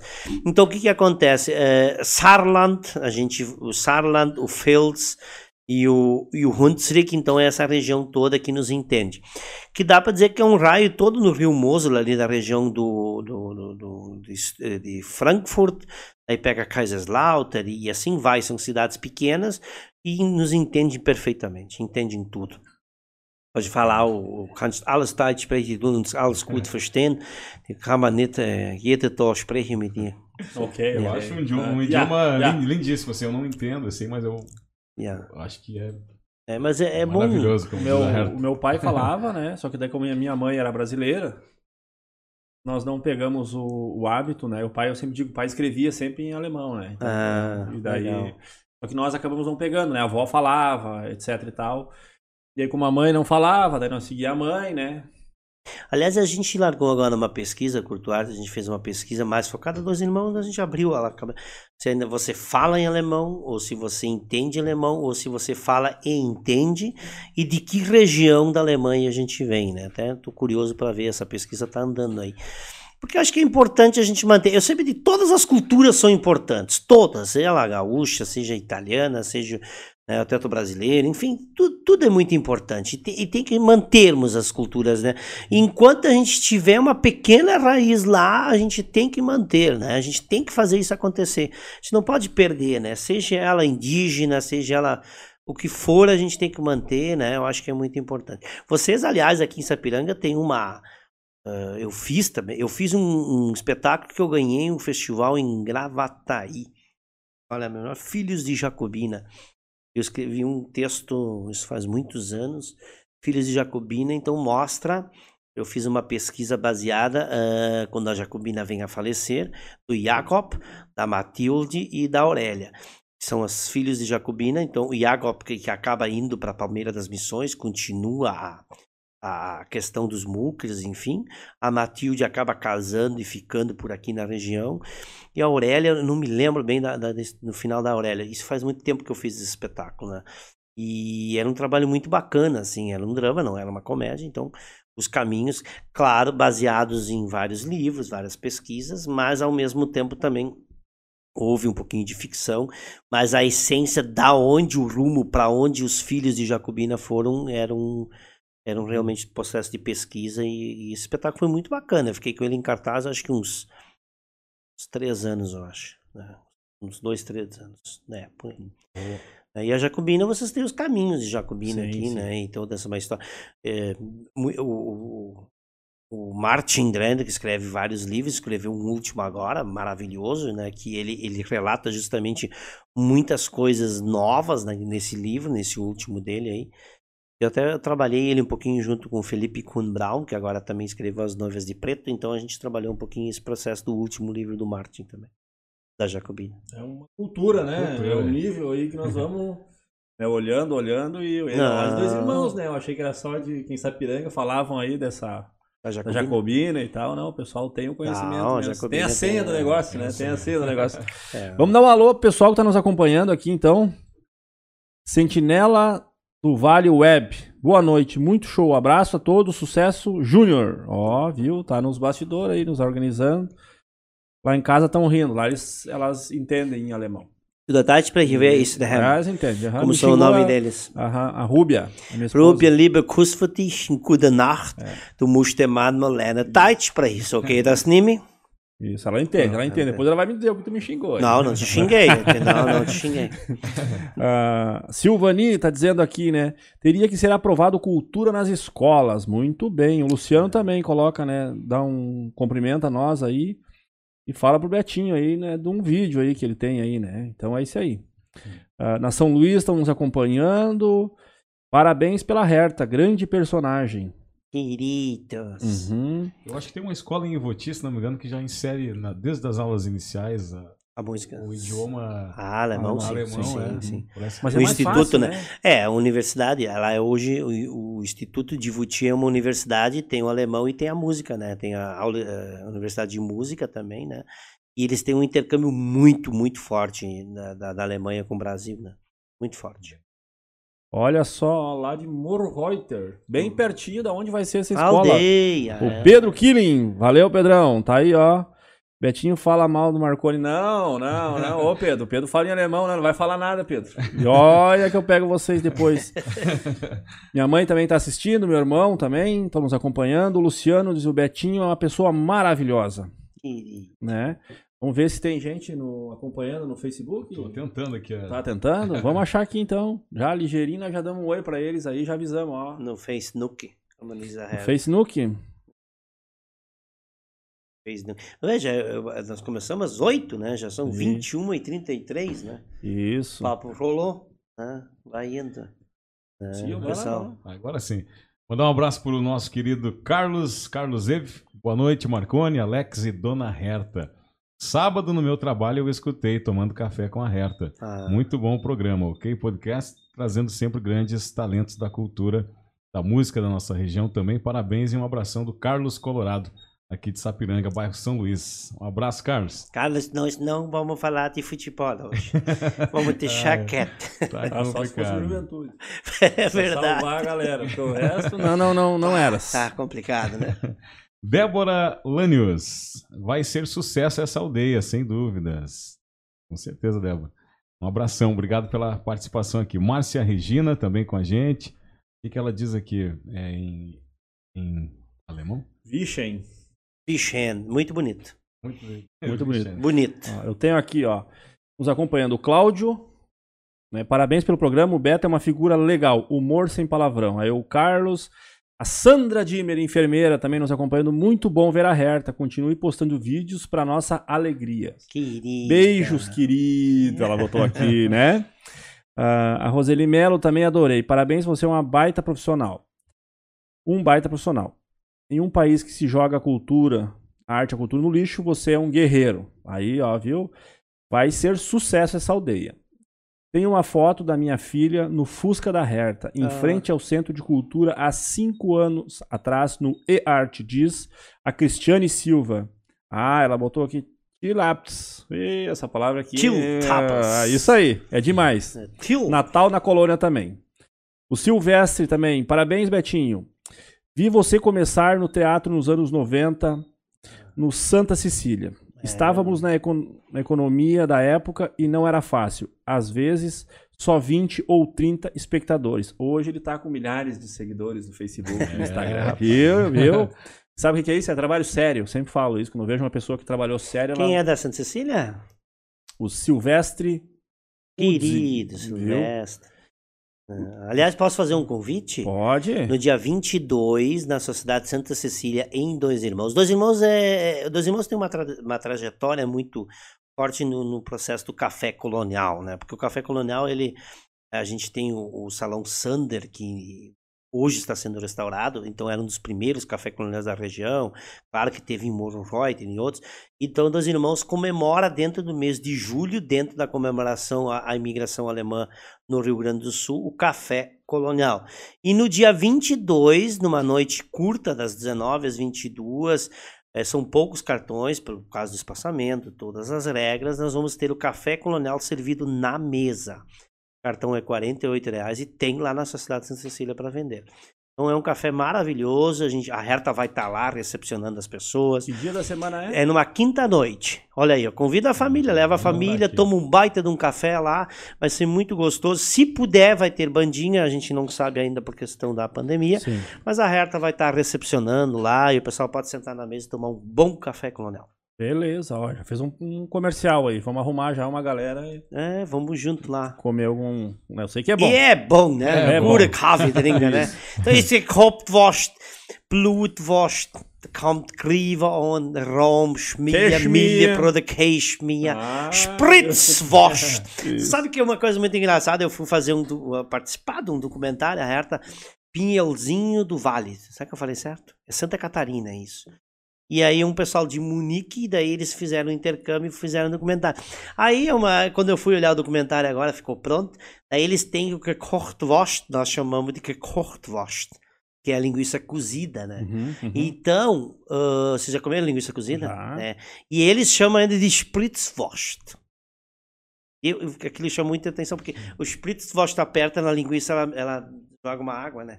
Então é como se estivesse jogando Essa linguiça nós comemos lá no restaurante do Killing. Ah, é Ele boa, que tava né? incomodando Tá, nós aqui. ali, ó. É, ô Pedro, vai devagar aí, Pedro, não acelera. Dá um descontinho lá, nós vamos lá no final de semana. Nós vamos lá. Tá? Ó, o Diego Giovanni tá falando aqui. Alô, amigo Alex Antônio, aqui é Diego Deneg de Novo Hamburgo. Manda um abraço aí pro Betinho. É, o ouvinte É, o Fábio Lima. 88, É, Isso, ai, Diego. Denegre. Fábio Lima também. ah, fala que o Betinho é o cara. Ah, de Novo Hamburgo. Parabéns, diz a Roselia. Lede, ela coloca aqui. Adoro a tia Herta. Já tive a graça de cumprimentá-la na mão, viu? Querida. Ó, lembrou. A Lede é gente boa, já ganhou com nós aí também. O Jorge Remy Hansen, ele diz assim: querido amigo, colega, irmão Betinho, sucesso sempre na, na companhia em Estância Velha, viu? Abraço a todos, fiquem bem. Tamo bem aí, tamo né, bem acompanhado. Do outro lado da cerca, espetáculo lindo, emocionante, melhor espetáculo do RS em 2016. Diego do Nascimento, podcast top, meu amigo Alex Antônio, que show. Que voz pra quem é daqui. Isso aí. Ah, O. Christian Gerard tá dizendo um show. A Mara Lúcia Marques, a sapataria me fez chorar. Ah, Ah, colocou sapataria. aqui entre aspas. Carlos Otávio Schuch, parabéns, Betinho. Sempre pensando no incentivo aos outros e em especial às crianças. Show! Lá de Nova Hartz, estão na escuta. A Karine Karin Kellerman. A Nirt, tá dizendo aqui, ela é lá de Dois Irmãos também. Lá da, né? Eu sempre digo que Dois Irmãos é um pouquinho de Sapiranga, né? Então, se for uma grande Sapiranga, tudo junto. Tudo junto. Marcelo Melo também sempre na escuta com a gente. A Mara Lúcia ah, Marques está nos assistindo. Saudade do espetáculo Lixo e Lixo. Ah, foi um espetáculo de educação infantil. Eu fazia o Diz- Zé do Lixo. Ah, né? Era um menino que morava no, no bairro, então a gente se- a- ensinava as crianças a separar o lixo. Uhum. né? Bah, faz anos, hein? É, diz o Luiz Fernando Blume. A Mara coloca que ela está nos acompanhando lá de Dois Irmãos. Muito obrigado. A Herta querida, diz a Mara, né? A Nirt também, minha prima nos acompanhando. Genassi Blume também nos acompanhando. A Mara. Prestigiando aqui em Dois Irmãos. Né? A Magda Andrade. Concordo em tudo que o Betinho. Em turno inverso com cultura nas escolas. Muito bom, isso tem que levar adiante. Evandro Resch está nos acompanhando, a Lourdes Blum, Blum, aqui de Sapiranga do Centenário. Nem todas as pessoas colocaram aí a cidade e o bairro, né? Tem bastante gente assistindo e não escreve lá, não curte, não comenta. Nosso, né? Ajuda nós aí a Vamos promover botar, o canal, né? Vamos compartilhar. Isso. A Verdade Nando. Ela mandou um comentário aí, né? Diz a Mara Lúcia Marques. Muito obrigado por estar nos acompanhando aí, pessoal. Quem compartilhou a live, mandou pros amigos, né? Vamos fazer o canal crescer. Nós sempre com alguém de qualidade aí, batendo aquele papo esperto. Né? levando conteúdo e eu já tirei várias ideias aqui. Amanhã eles vão perguntar, ah, onde é que É. tirou essa ideia aí? Não, eu só foquei aqui Só e disse, foquei. ó, vamos levar adiante aquilo que é bom. Né? Que bom. A gente fica feliz de poder. Eu sempre. A Mara até coloca ali, a Mara. Beijo pra Mara. Mara é minha esposa. Ótimo. A sapataria, ela lembrou bem. Nós estamos no mês de julho, mês de julho, então é a chegada dos imigrantes alemães no Rio Grande do Sul. E a sapataria é um espetáculo que eu escrevo. Eh, o cenário é muito bacana e ele é um galpão.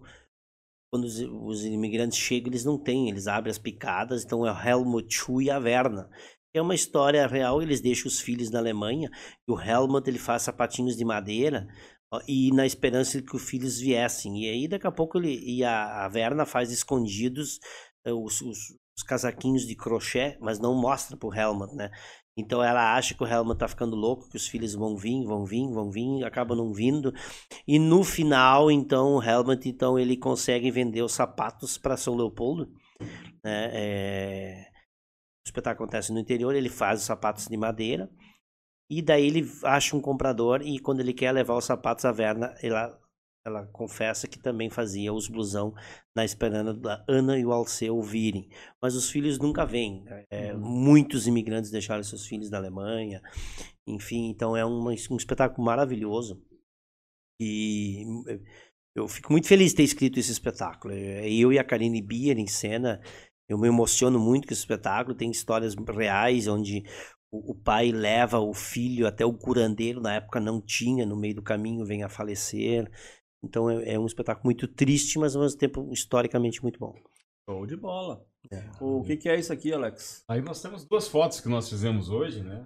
Uma a gente vai guardar com Opa! muito carinho no nosso Querido. mural de convidados, no nosso varal. Pode ver que tem uma é colorida e a outra é preto e branco. Pode escolher qual você quer levar Oh. pra casa. E aí é que tu deixa com a gente, tu, por favor, dê o teu autógrafo. Tá, Essa caneta aqui, Eu olha, posso levar preto e branco? Pode. levar. Essa caneta aqui é de diretor, de, Essa de- aí? de rádio, de Esse alguma não, coisa. é Olha de- só, de- olha de da produção. caneta.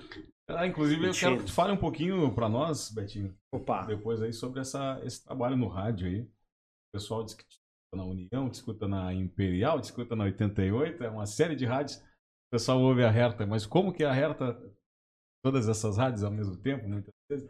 Conta pra gente depois um pouco dessa experiência do rádio. Já, já tinha essa experiência lá atrás ou não? É recente? Com Eu tive, eu tive uma pequena passagem na ABC 900 da, da Rádio de Novo Hamburgo, do, do Grupo Sinos, Uhum. e eu fazia sábados de manhã, e eu fazia com a personagem. Com a Eu ia até lá e tal, a gente fazia nas redes sociais. E, e depois, com a passagem, eh, eh, como eu teria que fazer ao vivo, para mim era muito difícil, porque a gente, eh, a gente viaja bastante. A gente viaja em Santa Uhum. Catarina, Paraná, Rio Grande do Sul. Geralmente a gente sai em turnê em quartas e volta domingos, né? Praticamente toda semana a gente estava viajando, então complicou bastante. Agora houve o convite da Rádio Imperial, eu tenho Herta Memórias e Suas Histórias, né?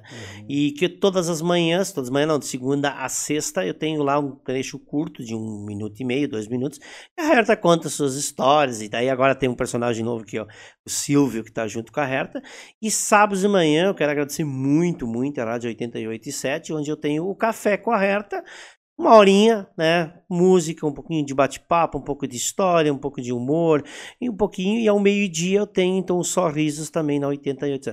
Para mim é uma experiência nova. Eu não sou da rádio, né? Eu não, não sou da, da, da- da área de, de rádio, mas eu amo o rádio, sempre achei, sempre amei o rádio, sempre fui uma pessoa. Né? Eu discuto um pouquinho, e não- eu sempre digo que isso é uma opinião bem minha, né? Eu não gosto de ver a rádio na internet, né? Aqui a gente tá no bate-papo, é diferente, mas aquela coisa do locutor, aquele, como será que é aquele catinho lá do outro lado da rádio, né? Aquele charme da rádio, do microfone. Ah, aqui, Ah, ó. é, mas é muito gostoso isso, né? Ah, mas a tecnologia tá aí. Pô, beleza, ótimo, mas é, é diferente. É a mesma coisa você fazer humor na televisão e fazer humor no palco, fazer humor no rádio. E o rádio nunca vai acabar, o livro nunca vai acabar. O livro físico, eu amo o livro físico, eu gosto de ler, eu não leio. Hoje eu estou fazendo a faculdade à distância, é, eu estou fazendo gestão em turismo e eu preciso ir na unidade pegar o meu livro físico, né? Né? Eu gosto de ler o livro físico. E a mesma coisa a rádio, eu amo a rádio, eu acho o rádio fantástico, né? Eu gosto de escutar muito, e- então é uma experiência maravilhosa, eu estou gostando bastante, né? Eu acho que vamos lá, até a gente puder e vai embora, né? O Silvio também gosta, né? Silvio Silvio- também. e sobre o livro da Herta, eu não sei se tem mais livros, o pessoal tem como adquirir, como é que faz? Sim, No WhatsApp também? Também tem nas páginas. Aliás, acompanhe as redes sociais da Herta. A gente lançou um projeto super bacana. A gente largou as ilustrações da, do livro As Aventuras da Herta. É no Facebook Herta Klein, no Instagram também Herta Klein, no YouTube também Herta Klein Oficial. É, para colorir, vocês podem pegar e imprimir, e colorir as páginas. É super legal isso. Então a gente. E pode também ali através mandar mensagens e também pro meu WhatsApp 996 27 37 13, se alguém quiser, enfim, pode pedir. Hoje eu tenho quatro livros escritos, eu tenho junto com uma parceria maravilhosa Simone Saures, uma visita especial da Herta, depois tem as aventuras da Herta, tenho do outro lado da cerca mora um amigo e eu tenho um livro sobre todos os espe- três espetáculos meus, que é o Retrato, o Natal na Colônia e o Esperando Tiltabas num livro só. Então o pessoal pode adquirir lá, né, esse livro junto com a gente, né? É, sobre venda cultura, eles fazem tudo, né? Eles, eles cabeceiam, eles escrevem, eles, É, eles vendem, eles produzem, eles, né? Eles dão entrevista, eles conversam e tal, né? Os- Mas a gente precisa, né? Eu, é- eu acho que isso nos alimenta, né? Às vezes dizem assim, bah, Betinho, mas se tu fosse trabalhar em outra área, hoje eu não tenho, né? Hoje- Seria na minha área, ou seria eu como diretor, ou como autor só, ou como produtor, mas não pararia de trabalhar com a cultura, né? Porque realmente a gente gosta, né? Eu gosto, eu amo fazer a reta, amo descobrir novos personagens, e é sempre uma façanha nova, né? Sempre é muito bom. E se, o Betinho tivesse que mandar uma mensagem agora para as pessoas que estão nos acompanhando, pós-pandemia, né?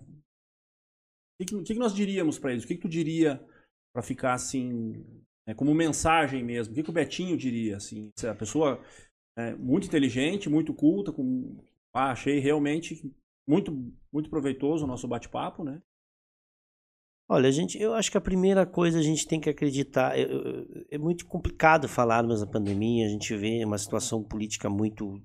Às vezes a gente analisa que tem o certo, tem o errado, tem os dois lados certos, os dois lados errados. A gente, primeira coisa, a gente tem que se vacinar. Acho que a primeira coisa é isso, gente. Vamos acreditar na vacina. É a nossa esperança agora. Eu acho que é o começo. É, é- é- é- precisamos disso. Quem fez a primeira, não fez a primeira dose ainda está no seu, no seu no seu período de fazer, tem que fazer. Quem tem que fazer a segunda dose, vai fazer a segunda dose. Eu acho que a gente tem que acreditar. Eu acho que a gente precisa olhar um pouco mais para o próximo, olhar um pouco mais para o lado.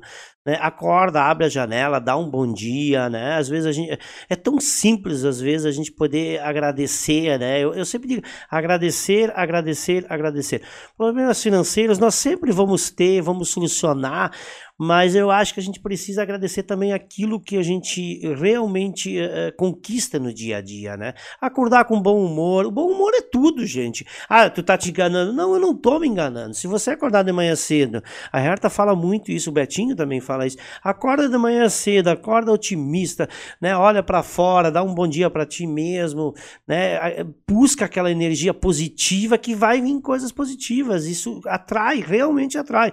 Eu, eu sempre tô, eu sempre tô para frente. Eu acho que eu- isso eu acho importante, né? Vamos acreditar primeiramente em nós e acreditar no próximo e agradecer. Eu acho que esse é o caminho. Eu acho que é tudo o que a gente precisa nesse momento. Passamos uma dificuldade, passamos. Vai demorar mais um pouco, vai. Perdi muitos amigos. Se eu hoje lembrar, eu não fui em velórios praticamente pouco. Ontem ainda perdi um amigo de 42 anos de idade e, e não fui a velórios. Eu sou diabético, eu acabo não indo em velórios porque é difícil também, né? Nesses últimos tempos é onde tem bastante gente, então eu estou tentando evitar ao máximo. Faço os trabalhos da reta, mas eu sempre digo que nós temos que fazer a nossa parte, né? Indiferente de partido, indiferente de política. V- vamos agradecer, né? Às vezes a gente vê tanta coisa, as pessoas batendo, batendo, batendo. Mas o que que tu fez hoje, né? O- Tu olhou pra ti hoje, o que que tu fez de bem hoje? Chegou em casa hoje de noite, pode dizer, não, hoje eu fiz uma coisa legal. Né? Apertei a mão, dei um bom dia, dei um sorriso. Isso já vai fazer o bem. Não precisa fazer muita coisa, né? Perfeito. Não precisa fazer muita coisa. Para fazer só isso já tá bom. Né? Eu acho que às vezes a gente tem a mania de dizer, a Herta diz isso, né? meu Deus, eu tenho 5 mil amigos no Facebook. Ah, mas e quantos tu conhece, né? Quantos tu tem, né? E, e- e tu já deu bom dia pro teu vizinho? Não, não, ele faz tempo que eu não vejo ele, né? Mas eu falei com lá em São Paulo. Mas quem é que é tá lá em São Paulo? E o teu vizinho da... Então, acho que, sei lá, acho que o importante é a gente agradecer, agradecer e fazer o bem, né? E um alerta, né, gente? Um alerta muito importante. Eu, eu sou presidente do Concepro em Dois Irmãos. A gente está com muito problema de. Não ia entrar nesse assunto, mas é importante a gente falar. Estamos com muitos jovens com, com problemas psicológicos, com tentativas de suicídio, muito Maria da Penha, muitos problemas. Isso tudo são problemas sociais. E não adianta a gente dizer que a gente não tem que olhar por isso. Sim, a gente tem que olhar para o próximo. A gente precisa. Às vezes a gente não conversa com um amigo quanto tempo, né? Quanto tempo a gente não fala com um amigo? Eh, Tu fala, tu fica às vezes tanto tempo no celular, mas será que tu teria um minuto fazer uma chamada de vídeo para aquele cara que tu não vê há um mês ou há 15 dias? Pô, Paulo, como é que tu tá? Como é que tu tá aqui? Como é? Isso é dois, três minutos e a gente não se dá o luxo às vezes, né? Tem uma história que eu sempre conto no show infantil da Herta, numa- nós temos tempo ainda, Temos. que é uma visita especial. E a Herta sempre conta que eh, tem o fogão a lenha, e daí tem a caixa de lenha, né? E todos os dias nós checava em, até manhã cedo a gente checava, de manhã ia para a escola, até che- checava em casa, almoçava todo mundo junto.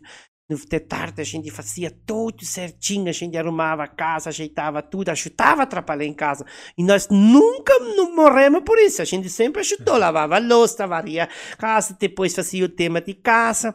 Aí chegava, depois nós podíamos brincar um pouco. Daí nós brincava, chegava o final do dia, é o dia que eu mais gostava. Sabe por quê? Porque nós não tínhamos energia elétrica. Aí o pai chegava em casa e o pai sentava na caixa de lenha e a mãe então fazia nosso, nosso café da noite, que não tinha muita coisa, era um pão com chmia, dessa grosura, com queijo e chmia. O Jacinto sempre dizia, mãe, passa chmia embaixo do pão também. Por quê? Porque os dentes de baixo também gostam de chmia. Tá bom. E daí nós sentávamos em volta da caixa de lenha. E o pai sentava na caixa de lenha junto com a mãe. E a mãe pegava o livro de reza e rezava primeiro um pouquinho e depois o pai contava uma história. E nunca meu pai disse eu não tenho tempo, nem se fosse dois minutos. Mas toda noite ele contava uma historinha pra gente e nós tínhamos que ficar junto com o pai e a mãe e a gente escutava a historinha. E ele nunca reclamou, disse não tenho tempo. Então essas coisas eu acho que são fundamentais. É, a vida é corrida, o tempo é o mesmo, né? Sim. Não adianta dizer, ah, o tempo passa muito rápido. Que não, sei. não, o tempo é o mesmo, né? Eu acho que isso é fundamental. A gente começar a pensar o que que, da, de manhã até de noite, o que que eu faço, né? Que eu poderia tirar um tempinho para o amigo, ou para o filho, ou para o pai, ou para a mãe. Tu vai achar. Quando Sim. tu vê, vai sobrar uma hora, uma hora e meia, duas horas, né? Vai sobrar um pouquinho. Mas essa questão do, jovem, né, esse sintoma dele estar se mutilando, dele estar se cortando, dele estar expressando uma dor que está muitas vezes na mente e ele não consegue falar dela, porque é muito difícil para o jovem falar, então ele, né, ele se corta, ele se mutila e tal. Eu trabalhei bastante tempo num CAPS, isso é muito triste. É triste. né? né? Quando, a- quando o jovem chega e ele para no- lá na recepção e ele tá de manga comprida num dia de calor, o que, que ele tá escondendo? Aí a gente mostra pra mãe, nossa, como ele fez isso, como ele não me falou nada, porque ele não vai falar se tu não aprender a ler, né, a, a- ouvir, se tu não né, interpretar os pequenos sinais. Então a gente tão distante ou, ou- ou- ou propriamente o suicídio, daqui a pouco a pessoa se matou, bah, mas ele estava sempre comigo, estava sempre feliz. Não, É. ele, ele nunca teve oportunidade, porque a gente não pode não estar bem. É A gente tem que estar bem, a gente tem que É. mostrar que está bem. É, Eu sempre digo, o estar bem, como é o estar bem? É, é dar a oportunidade das pessoas falarem contigo. Uhum. Isso já é um grande começo, né? Uhum. É aquela coisa de escutar mais, né? E, e isso é muito importante, né? Parar para escutar. Porque eu, eu, eu também, eu- às vezes, ah, Betinho, vocês são humoristas, vocês sempre estão bem. Não, não estou sempre bem. E eu também não me engano. Mas quando eu não estou bem, eu procuro alguém para conversar, para desabafar. Pra... Então, é, são momentos que a gente precisa, né? E às vezes a gente não tem essas pessoas, né? A gente está tão distante que a gente acaba não tendo, né? Mas graças a Deus, né? Amizade é tudo, né? Aliás, quero homenagear esse programa de hoje, um grande amigo, o Paulo, né? O Paulo Gordo, que tá- um grande, para mim foi, eu hoje fico muito feliz em poder falar e não tive essa oportunidade, até pensei em fazer uma homenagem pro Paulo aqui de Sapiranga, do estúdio, porque o Paulo foi um cara, pá, ele me ajudou muito, muito, muito, muito, muito, muito, muito. O Paulo, a gente vinha pra cá gravar nossas trilhas sonoras e, ah, então é muito triste a gente perder amigos e não poder se despedir. Uhum. Muito complicado. verdade. Quanta história. É.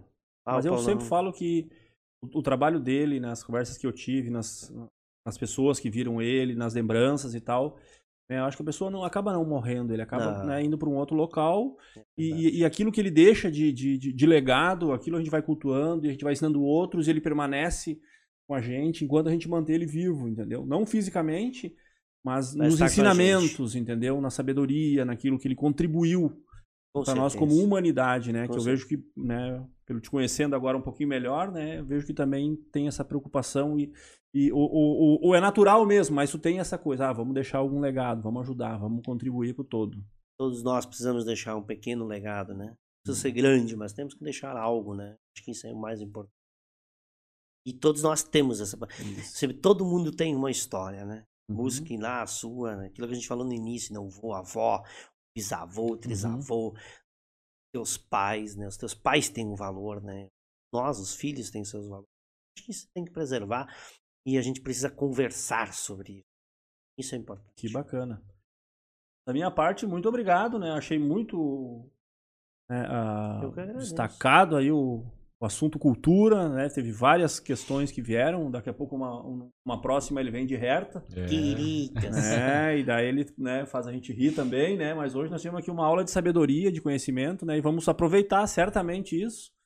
né, vamos levar adiante né, aquilo que a gente pôde aprender, que pelo menos eu pude aprender, né? Então, da minha parte, muito obrigado por ter aceito o convite aí e tá vindo bater esse papo com a gente aí. Gratidão, Betinho. Muita saúde. Leva um abraço para família, povo lá. E a gente te agradece, fica muito feliz por ter aceito o nosso convite. Passamos bons momentos aqui, o pessoal que nos acompanha também, com certeza, o pessoal que ainda vai nos ouvir, está ouvindo agora no Spotify, no YouTube, está assistindo também e no nosso Facebook também. Com certeza todo mundo está tá muito feliz por ter passado bons momentos aqui. Agradecemos também aos nossos apoiadores, Para Tudo Bebidas, também Jardinagem Centenário e Sky Hotéis, skyhotels.com.br e paratudo.com.br também você acessa lá. E Jardinagem Centenário acompanhe também nas redes sociais, no Facebook, no Insta, todas as informações dos nossos amigos da Jardinagem Centenário.